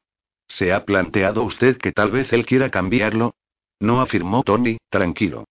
Me imagino que lo que desea hacer ahora mismo es retarme y exigirme una reparación. ¿No ha visto la mirada asesina que me ha dirigido en la iglesia? Pero no se inquiete, siguió, sonriendo al ver su expresión aterrorizada, pues si Halcón exige un duelo, voy a escoger los estoques y a hacerla entrar a usted como sustituta. No creo que sea capaz de conseguir derramar su sangre y usted posee más posibilidades que yo de derramar la suya. Alexandra le habría replicado apasionadamente que a Jordán probablemente le daba igual que Tony y ella hubieran estado a punto de casarse, pero la discusión exigía un razonamiento claro y ella no podía quitarse de encima la neblina de irrealidad que aún lo rodeaba todo en su cabeza. Seré yo quien le diga que quiero el divorcio, Tony. Por la futura tranquilidad de la familia tendrá que comprender que la decisión es solo mía y no tiene nada que ver con usted. A medio camino entre la diversión y la alarma, Tony se le acercó y la cogió por los hombros riendo. Escúcheme, Alex, sé que está conmocionada y por supuesto no creo que deba lanzarse en brazos de Jordán esta semana o este mismo mes, pero el divorcio es llevar la venganza demasiado lejos. No le va a molestar lo más mínimo, respondió Alexandra animada de pronto. Nunca le he importado. Tony movió la cabeza e intentó disimular la sonrisa que estaban dibujando sus labios. Realmente no entiende usted a los hombres ni su orgullo, y si cree que Jordán la dejará sin más, es que no le conoce. Él, de repente sus ojos brillaron de risa y tuvo que reclinarse en el asiento, presa de un ataque. Jordán no soportaba no compartir los juguetes y en su vida ha dejado pasar un desafío. Tío Monty miró a uno y luego a la otra, se metió la mano en el bolsillo interior de la chaqueta y sacó una pequeña petaca. Unas circunstancias como estas comentó, echando un trago exigen un reconstituyente. No pudieron seguir conversando pues el coche se detenía ya delante de la casa de Jordán en Upper Brook Street. Evitando con cuidado mirar a Jordán, quien estaba ayudando a su abuela a bajar del otro carruaje, Alexandra apoyó su mano en el brazo de Tony para salir. Pero cuando Jordán subió la escalera junto con su abuela detrás de ella, la conmoción que por fortuna había tenido anestesiada a Alex hasta entonces empezó a disiparse. A dos palmos de ella, aquellas botas golpeaban los peldaños con tal fuerza que la hacían estremecer. Su fornido cuerpo, sus anchos hombros proyectaban una sombra de tan mal presagio en su camino que incluso le bloqueaba la luz del sol. Lo vio real, vivo, muy cerca y su cuerpo empezó a temblar de forma incontrolable. Aquello no era un sueño, ni una pesadilla, de la que podía despertarse. El grupo entró casi al unísono en el salón. Con los sentidos más agudizados al haber recuperado toda la conciencia de la amenaza que representaba él para su futuro, así como la inquietud de Tony sobre un posible duelo, Alexandra se detuvo en el interior de la estancia para observar rápidamente la disposición de los asientos y sopesar las ventajas e inconvenientes psicológicos de cada uno de estos. Buscando una posición neutral, optó por evitar el sofá inclinándose, al contrario, por una de las dos butacas de orejas situadas frente a frente delante de la chimenea, y acto seguido se concentró en intentar dominar los acelerados latidos de su corazón. Por lo visto, la duquesa viuda había decidido también que lo que más le convenía era la neutralidad, y había elegido la otra butaca. Quedaba, pues, el sofá, en ángulo recto con las butacas, de cara a la chimenea. Tony, sin otra alternativa, se instaló en él y a su lado se sentó tío Monty, quien había entrado precipitadamente al salón con la esperanza de que sirvieran algo con cierta graduación mientras proporcionaba su apoyo emocional a Alexandra. Jordán se acercó a la chimenea, se apoyó en la repisa y se volvió para mirar a los reunidos en un frío silencio que daba pie a muchas conjeturas. Mientras la duquesa viuda exponía con la máxima brevedad y cierto nerviosismo algunos detalles sobre el paradero de Jordán en los últimos 15 meses, entró Filbert, sonriente, con una bandeja con champán y copas en la mano. Ajeno a aquella atmósfera tan cargada y a la relación de Jordán con Alex, el fiel sirviente colocó la bandeja junto a Alexandra y llenó cinco copas. En cuanto la duquesa hubo terminado, Filbert ofreció la primera a Alexandra diciendo: Ojalá sea usted siempre tan feliz como en este momento, señorita Alex. Alexandra notó que iba a estallar de risa, pero, al mismo tiempo, el pánico la iba invadiendo mientras Filbert seguía llenando las copas y las pasaba a los silenciosos congregados, incluso a Jordán. Iban pasando los segundos y nadie, ni siquiera tío Monty, tenía valor para levantar la copa y tomar aquel champán que habían traído con anticipación de las bodegas para una boda que no se había celebrado, nadie, a excepción de Jordán. Al parecer, sin que le afectara lo más mínimo la tensión que se respirata en aquella estancia, hizo girar la copa en su mano, observando con detención las burbujas que se formaban en la centelleante copa de cristal, y tomó un buen trago. Dejó luego la copa y, contemplando a Tony con expresión burlona, dijo. Es bueno saber que no has dejado que la pena por mi supuesto fallecimiento te impidiera disfrutar de mis mejores caldos. La duquesa se estremeció, Alexandra se puso tiesa, pero Tony aceptó la puya con una sonrisa despreocupada. Al contrario, hemos brindado por ti cada vez que hemos abierto una botella, halcón. Con los ojos entornados, Alexandra dirigió una rápida y aprensiva mirada de reojo a aquel hombre alto y moreno que se encontraba de pie frente a la chimenea, preguntándose, un poco nerviosa, qué tipo de persona era en realidad. No parecía estar resentido con Tony por haberle usurpado su título, su dinero, sus propiedades y su esposa, y se enojaba sin embargo porque habían echado mano de sus provisiones en las bodegas. No obstante, las palabras que Jordán pronunció seguidamente le quitaron de la cabeza la errónea idea de que sus propiedades le eran indiferentes. ¿Cómo han ido las cosas en Autorne en mi ausencia? Preguntó, y durante la hora siguiente no paró de ensartar una pregunta tras otra en la que exigía a Tommy que le expusiera con el máximo detalle el estado de cada una de sus once propiedades, de sus incontables negocios, sus sociedades e incluso la salud de alguno de sus empleados. Cada vez que abría la boca, su profunda voz iba incidiendo en los nervios ya destrozados de Alexandra y, en las contadas ocasiones en las que se atrevió a mirarle de soslayo, el temor la obligó a apartar rápidamente la vista. Jordán, vestido con un pantalón ceñido que ponía de relieve sus largas y musculosas piernas, y una camisa blanca con el cuello abierto, ajustada a sus anchos hombros, tenía un aire totalmente relajado aunque se adivinaba en él una innegable aura de fuerza, de poder reprimido de momento, aunque ganando impulso a la espera de desatarse contra ella. Alexandra le recordaba como un hombre apuesto, pero no tan, terriblemente viril, o no tan colosal. Estaba muy delgado, pero el color que había adquirido en su ida y a bordo del barco le daba un aire mucho más saludable que el que tenían en general los caballeros de piel pálida de la alta sociedad. Allí de pie, a un par de palmos de ella, destacaba como un siniestro espectro que se imponía en la vida de ella, de nuevo con el poder de arrebatarle toda posibilidad de ser feliz en el futuro. Alexandra no era tan insensible para lamentar que no hubiera muerto, pero lo que sí hubiera deseado es no haberle conocido. Durante un rato que a ella le pareció una eternidad, permaneció, completamente inmóvil, en un estado de crispada tensión, luchando por aparentar tranquilidad, haciendo un esfuerzo por no perder la compostura como si esta fuera una manta que pudiera aislarla de Jordán. Con un gran temor y también una gran determinación, espero el inevitable momento en el que Jordán iba a hablar por fin de ella. Pero cuando acabó de ventilar con Tony las cuestiones de las propiedades pasó a la situación de los negocios, y Alexandra notó que su inquietud iba en aumento. Una vez terminado el tema, las preguntas se centraron en los acontecimientos locales, y el pánico de Alexandra adquirió un tinte de perplejidad. Pero al pasar de los sucesos a las habladurías y banalidades, a las preguntas sobre los vencedores de las carreras de Fordham de la última primavera, la perplejidad de Alexandra cedió el lugar al fastidio. Sin duda, para él ella tenía menos importancia que la yegua de dos años de Lord Wengeley o que el prometedor potro de Sir Markham. Se apresuró a recordarse a sí misma que aquello no tenía que sorprenderla, pues tal como había descubierto hacía poco para su vergüenza, Jordán, como mucho, la había considerado una responsabilidad irritante. En cuanto se hubieron discutido todas las cuestiones, incluso las más triviales, un incómodo silencio se cernió sobre el salón, y Alexandra dio por supuesto que había llegado el momento. Cuando esperaba que Jordán le dijera que quería verla a solas, este se incorporó de pronto, abandonando la postura relajada que había adoptado apoyado en la repisa, y anunció que deseaba retirarse. La prudencia aconsejó a Alexandra seguir en silencio, pero sabía que no aguantaría una hora más, y mucho menos un día entero, en aquella horrible intriga. Haciendo un esfuerzo por hablar tranquila e impersonalmente, dijo. Creo que hay un tema que debe discutirse, Excelencia.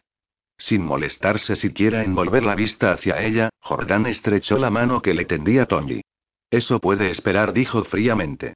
Cuando haya resuelto unas cuantas cuestiones importantes, usted y yo hablaremos a solas. La implicación de que ella no era una cuestión importante estaba clara, y Alexandra se puso rígida ante aquel deliberado y gratuito insulto. Ahora era una mujer adulta y no una niña enamorada y fácil de manipular, capaz de hacer lo que fuera por complacerle. Procuró frenar su enojo para decir con una lógica indiscutible. Imagino que un ser humano merece que le dedique usted el mismo tiempo que ha dedicado al potro de Sir Markham. Por esta razón, preferiría tratar la cuestión ahora que estamos todos reunidos. Jordán volvió bruscamente la cabeza hacia ella y Alexandra se quedó sin aliento al ver sus ojos encendidos de rabia. He dicho a solas. Le espetó, dejándola con la sorprendente constatación de que bajo su fría e impasible fachada, a Jordán Townsend le abrasaba la cólera. Antes de que ella misma tuviera tiempo de advertir aquel estado o de retirar su petición, como estaba a punto de hacer, la duquesa se levantó rápidamente e indicó con un gesto a tío Monty y a Tommy que salieran del salón con ella. La puerta se cerró con un gran estrépito y, por primera vez en 15 meses, Alexandra se quedó a solas con el hombre que había sido su marido, alarmante y exasperadamente sola.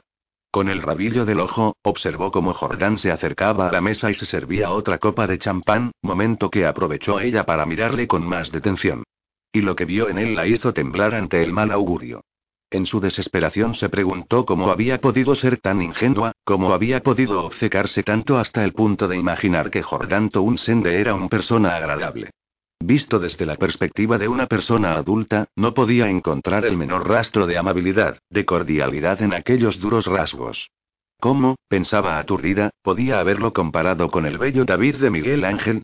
En lugar de una armoniosa belleza, en el oscuro semblante de Jordán Townsend se veía estampada una implacable nobleza, en su cuadrada mandíbula y su recta nariz, una despiadada autoridad, y en el movimiento ascendente del mentón, una fría determinación. El duro cinismo que reflejaban sus ojos y la burla que transmitía su tono la hacían temblar. Tiempo atrás, había pensado que sus ojos grises eran suaves, del tono del cielo después de la lluvia de verano, pero en aquellos momentos los veía fríos e inhóspitos como glaciares. Unos ojos sin amabilidad ni comprensión. Claro que era apuesto, admitió de mala gana, terriblemente apuesto en realidad, pero solo lo podían considerar así las que se inclinaban por los hombres sombríos, descaradamente agresivos, malintencionadamente sensuales, lo que evidentemente no iba con ella. Devanándose los sesos en busca de la mejor forma de abordar el tema, Alexandra se acercó a la mesa y se sirvió otra copa de champán, sin darse cuenta de que tenía aún la primera llena, y luego echó una ojeada para intentar decidir dónde se sentaba o si se quedaba de pie. Optó por lo último, para que la imagen de él no le pareciera tan inmensa y amedrentadora. Jordán, junto a la chimenea, se llevó la copa a los labios mientras la observaba. Pensó que solo podía tener dos razones para insistir en hablar con él. La primera era que creyera sinceramente que estaba enamorada de Tondi y que por ello deseara casarse con él. De ser así, Alexandra empezaría diciéndoselo, sin complicaciones, con la verdad por delante, como había actuado siempre. La segunda posibilidad era que deseara estar casada con cualquiera que ostentara el título de duque de Autorne. En este caso, intentaría tranquilizar a Jordán con algún tipo de comedia tierna y femenina. Pero esperaría un poco a que él se calmara, exactamente lo que estaba haciendo ahora mismo. Jordán terminó el champán de la copa y la dejó sobre la repisa con un golpe seco. Estoy esperando, le espetó impaciente. Alexandra, sobresaltada, se volvió para situarse frente a él, consternada por aquel tono tan cáustico.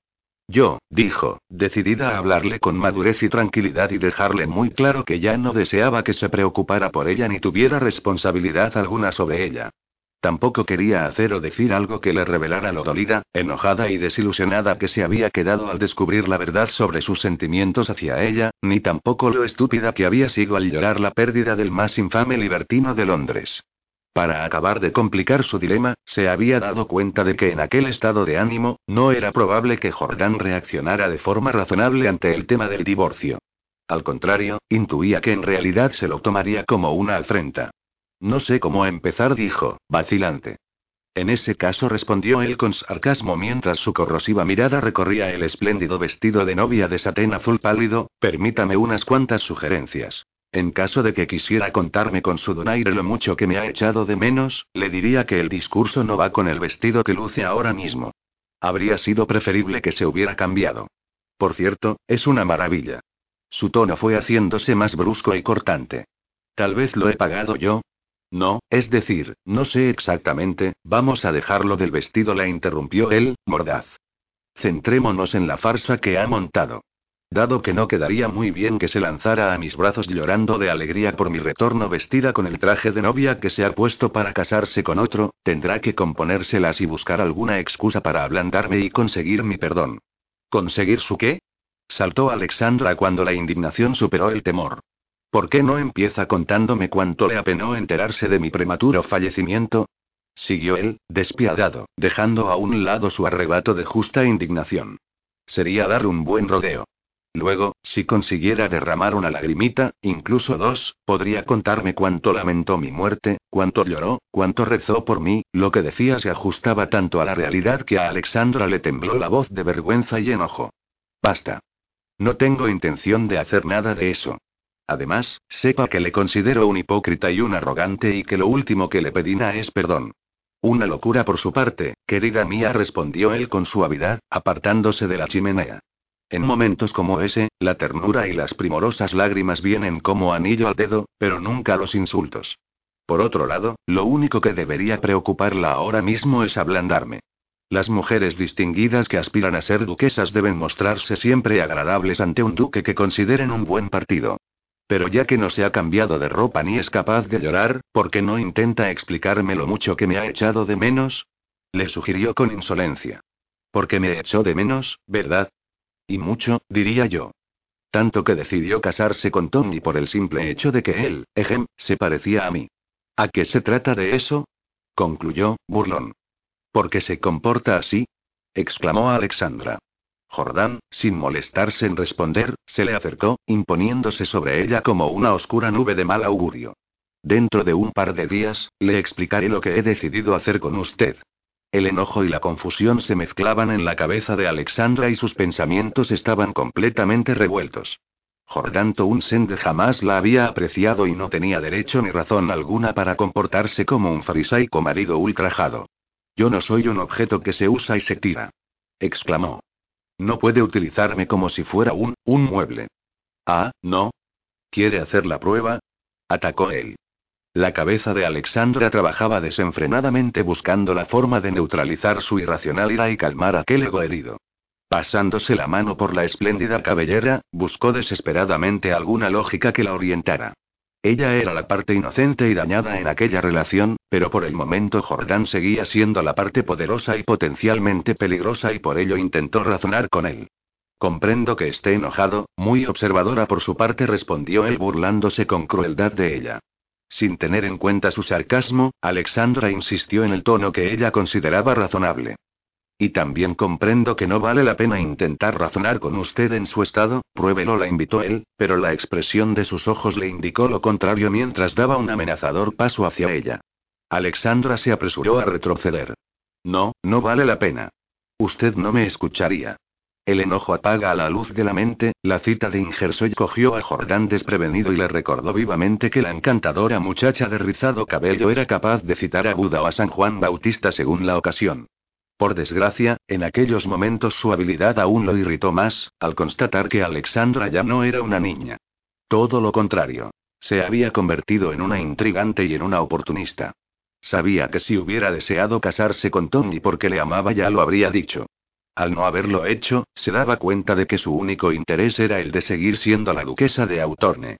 Y ahí estaba el problema, pensó Jordán con cinismo. No podía lanzarse a sus brazos de forma convincente y llorar de alegría cuando él la había visto a punto de casarse con otro, pero tampoco se arriesgaría a dejarle salir sin optar por el primero de los muchos pasos previsibles en vistas a una reconciliación, sobre todo si pretendía seguir relacionándose con la aristocracia con todo el prestigio y el honor que le otorgaba su rango. Para mantener su condición, la alta sociedad tenía que ver que mantenía buenas relaciones con el actual duque. Qué ambiciosa se había vuelto en 15 meses. Decidió Jordán con desdén. Ambiciosa y bella. Realmente deslumbrante con aquella brillante cabellera de color caoba que caía sobre sus hombros formando ondas y rizos, en vivo contraste con su espléndida piel de porcelana, los brillantes ojos aguamarina y los suaves y rosados labios. Si la comparaba con las pálidas rubias que él recordaba, las típicas bellezas que recibían todos los elogios, Alexandra era mucho más seductora. La miró de hito en hito convencido de que se había convertido en una maquinadora, pero a pesar de las pruebas de que disponía, no fue capaz de ver un atisbo de astucia en aquellos deslumbrantes ojos ni en el enojado rostro que había levantado hacia él. Furioso ante su poca disposición interior de verla exactamente como era, dio media vuelta y se dirigió hacia la puerta. Alexandra observó su salida sacudida por mil emociones encontradas, entre las que predominaban la ira, el alivio y la alarma. Jordán se detuvo en el umbral de la puerta y ella se quedó instantáneamente paralizada. Mañana me instalaré aquí.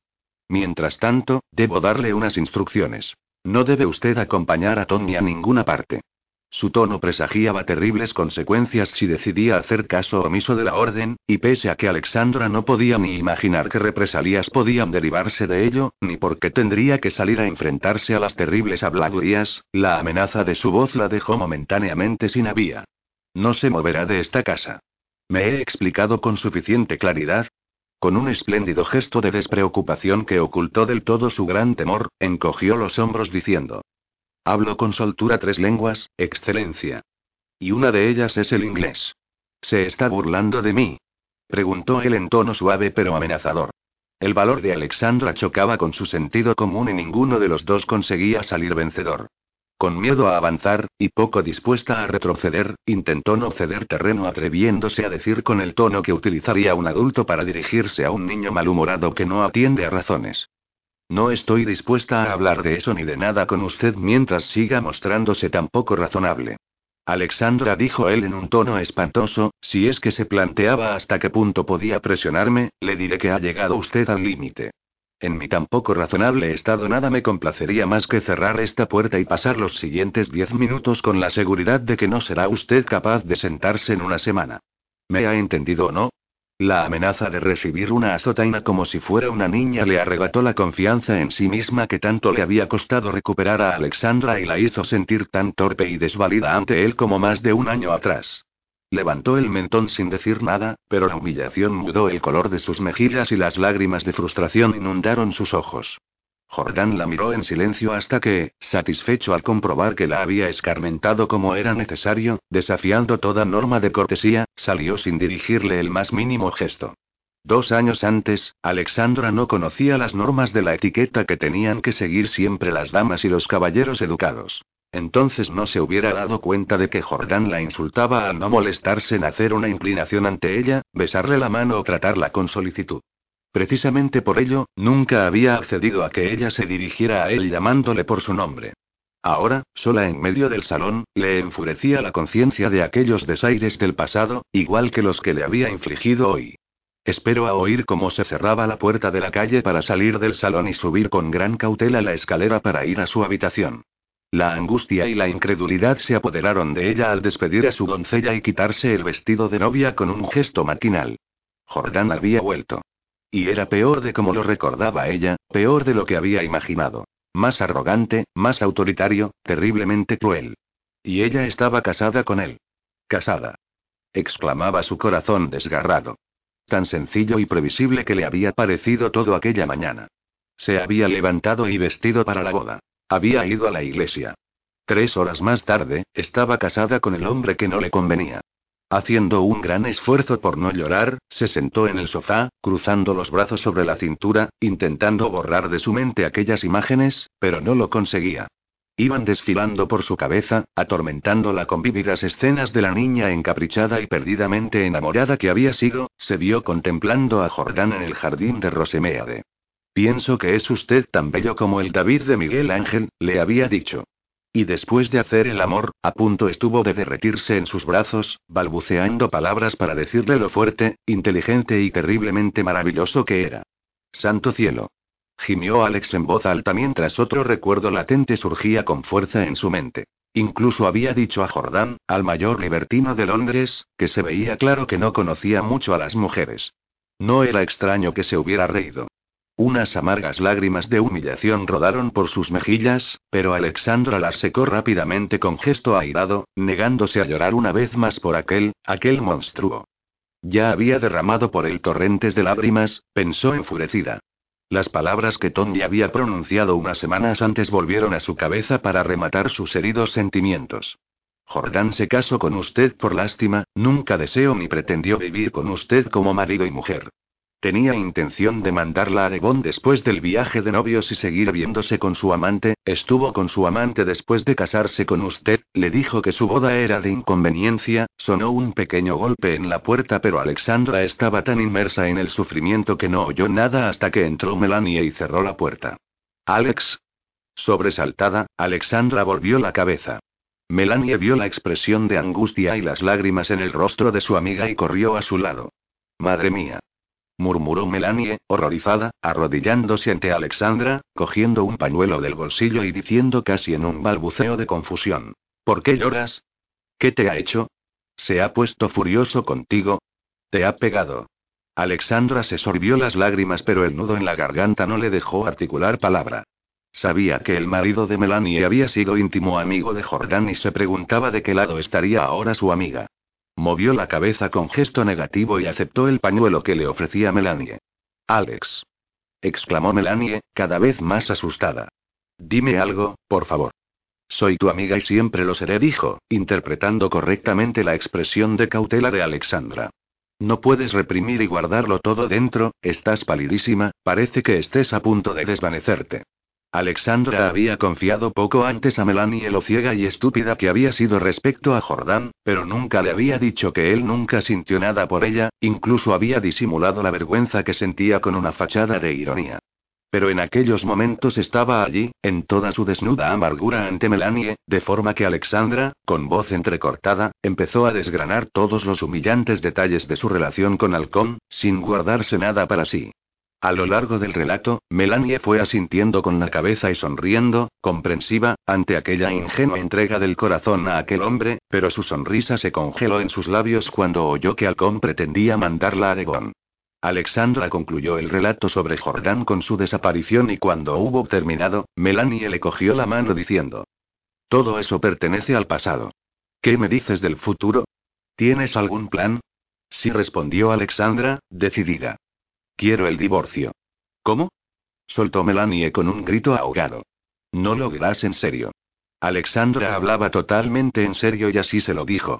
Un divorcio es algo inconcebible, respondió Melanie, desestimando la alternativa con unas pocas frases. Quedarías marginada de la sociedad, Alex. Incluso mi marido, que me da carta blanca en todo, me prohibiría verte. Se te cerrarían todas las puertas, todos te dejarían de lado. Prefiero eso a seguir casada con él y vivir encerrada en Devon. Puede que ahora lo veas así, pero, sea como sea, no importa cómo te sientas. Creo que tu marido tendría que firmar el divorcio, y no lo imagino haciéndolo. Y aún así, es algo dificilísimo de obtener, te harían falta motivos para ello y también el consentimiento de Halcón. Precisamente pensaba en ello cuando has entrado y creo que tengo motivos para el divorcio, y también que tal vez no necesitaré su consentimiento. De entrada, me casé coaccionada, por las circunstancias. En segundo lugar, en la boda, él juró amarme y respetarme, cuando no tenía intención de hacer ni lo uno ni lo otro. Seguro que son motivos suficientes para conseguir una anulación o un divorcio con o sin su consentimiento. Además, no sé por qué iba a rechazar el consentimiento, añadió Alexandra con un arrebato de ira. Ni siquiera deseó nunca casarse conmigo. Lo que no significa, replicó Melanie, que él quiera que todo el mundo sepa que le rechazas. Cuando pueda reflexionar sobre ello, se sentirá aliviado de perderme de vista. Melanie lo negó con la cabeza. Yo no estaría tan segura de que quiere perderte de vista. Me he fijado en la forma en que miraba a Lord Antoni en la iglesia, y más que de alivio, su expresión era de furia. Es una persona malhumorada por naturaleza, respondió Alexandra, indignada, recordando la entrevista que había tenido con él abajo. No tiene ninguna razón para estar enojado con Antonio conmigo. Ninguna razón, repitió Melanie sin dar crédito a lo que oía. Si estabas a punto de casarte con otro. Da lo mismo. Ya te he dicho que nunca quiso casarse conmigo. Lo que tampoco significa que desee que lo haga cualquier otro, respondió prudentemente Melanie. En cualquier caso, no tiene importancia. El divorcio es algo imposible. Tiene que haber otra solución. Mi marido ha vuelto hoy de Escocia, dijo, entusiasmada. Le pediré consejo a John. Es muy sensato. Bajó la cabeza. Por desgracia, también considera a Halcón como su mejor amigo, de modo que tal vez no sea tan imparcial. De todas formas, concluyó, rotunda, el divorcio, quítatelo de la cabeza. Tiene que haber otra alternativa. Permaneció unos minutos en silencio, ensimismada en sus pensamientos, con la frente fruncida. No me extraña que te enamoraras perdidamente de él, dijo con una sonrisa comprensiva. Montones de damas de las más sofisticadas del país han caído en sus redes, siguió pensativa.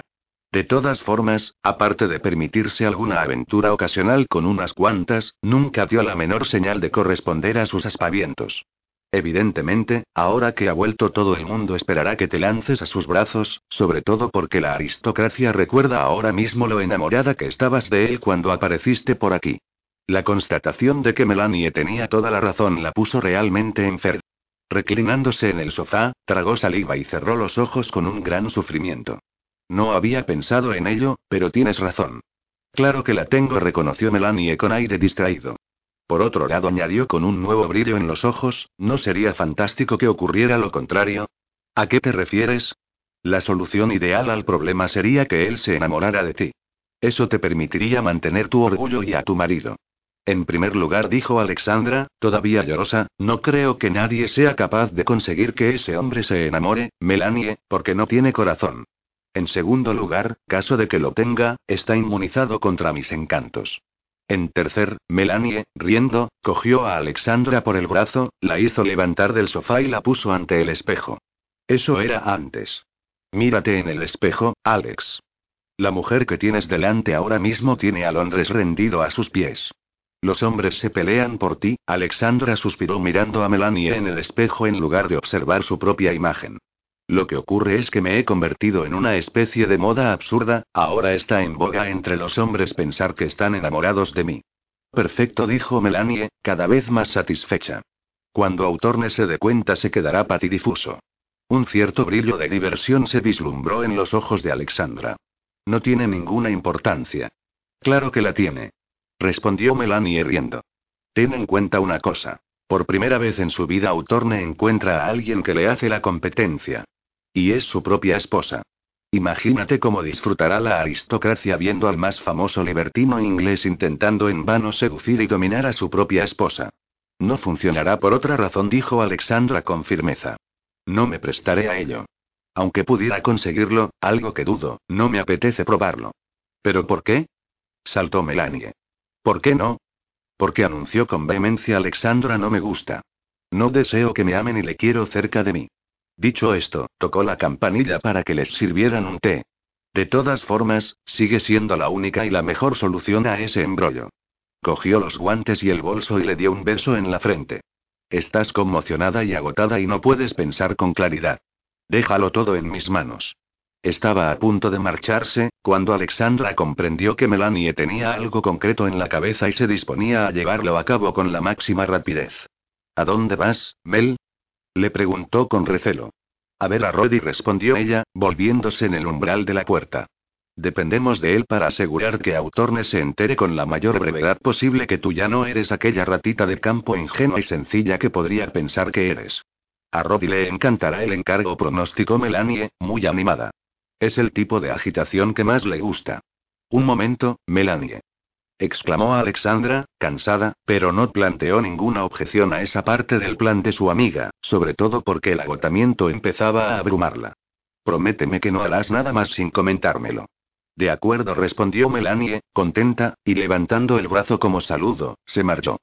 Alexandra apoyó la cabeza en el sofá, cerró los ojos y el sopor fue apoderándose de ella. El reloj que daba las diez y el incesante ruido de las visitas que pasaban por el vestíbulo, acabó despertándola. Apoyada en un codo, parpadeó ante la luz de las velas de su dormitorio, sorprendida de haberse quedado dormida en el sofá una hora que se consideraba tan temprana de la noche.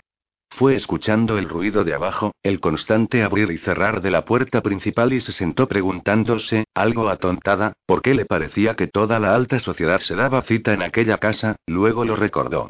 Había vuelto al con. Sin duda todo el mundo creía que se encontraba allí y estaba tan impaciente por verle y hablar con él que no podía seguir sus propias normas de conducta, las que habrían exigido esperar al día siguiente para ir a visitarle.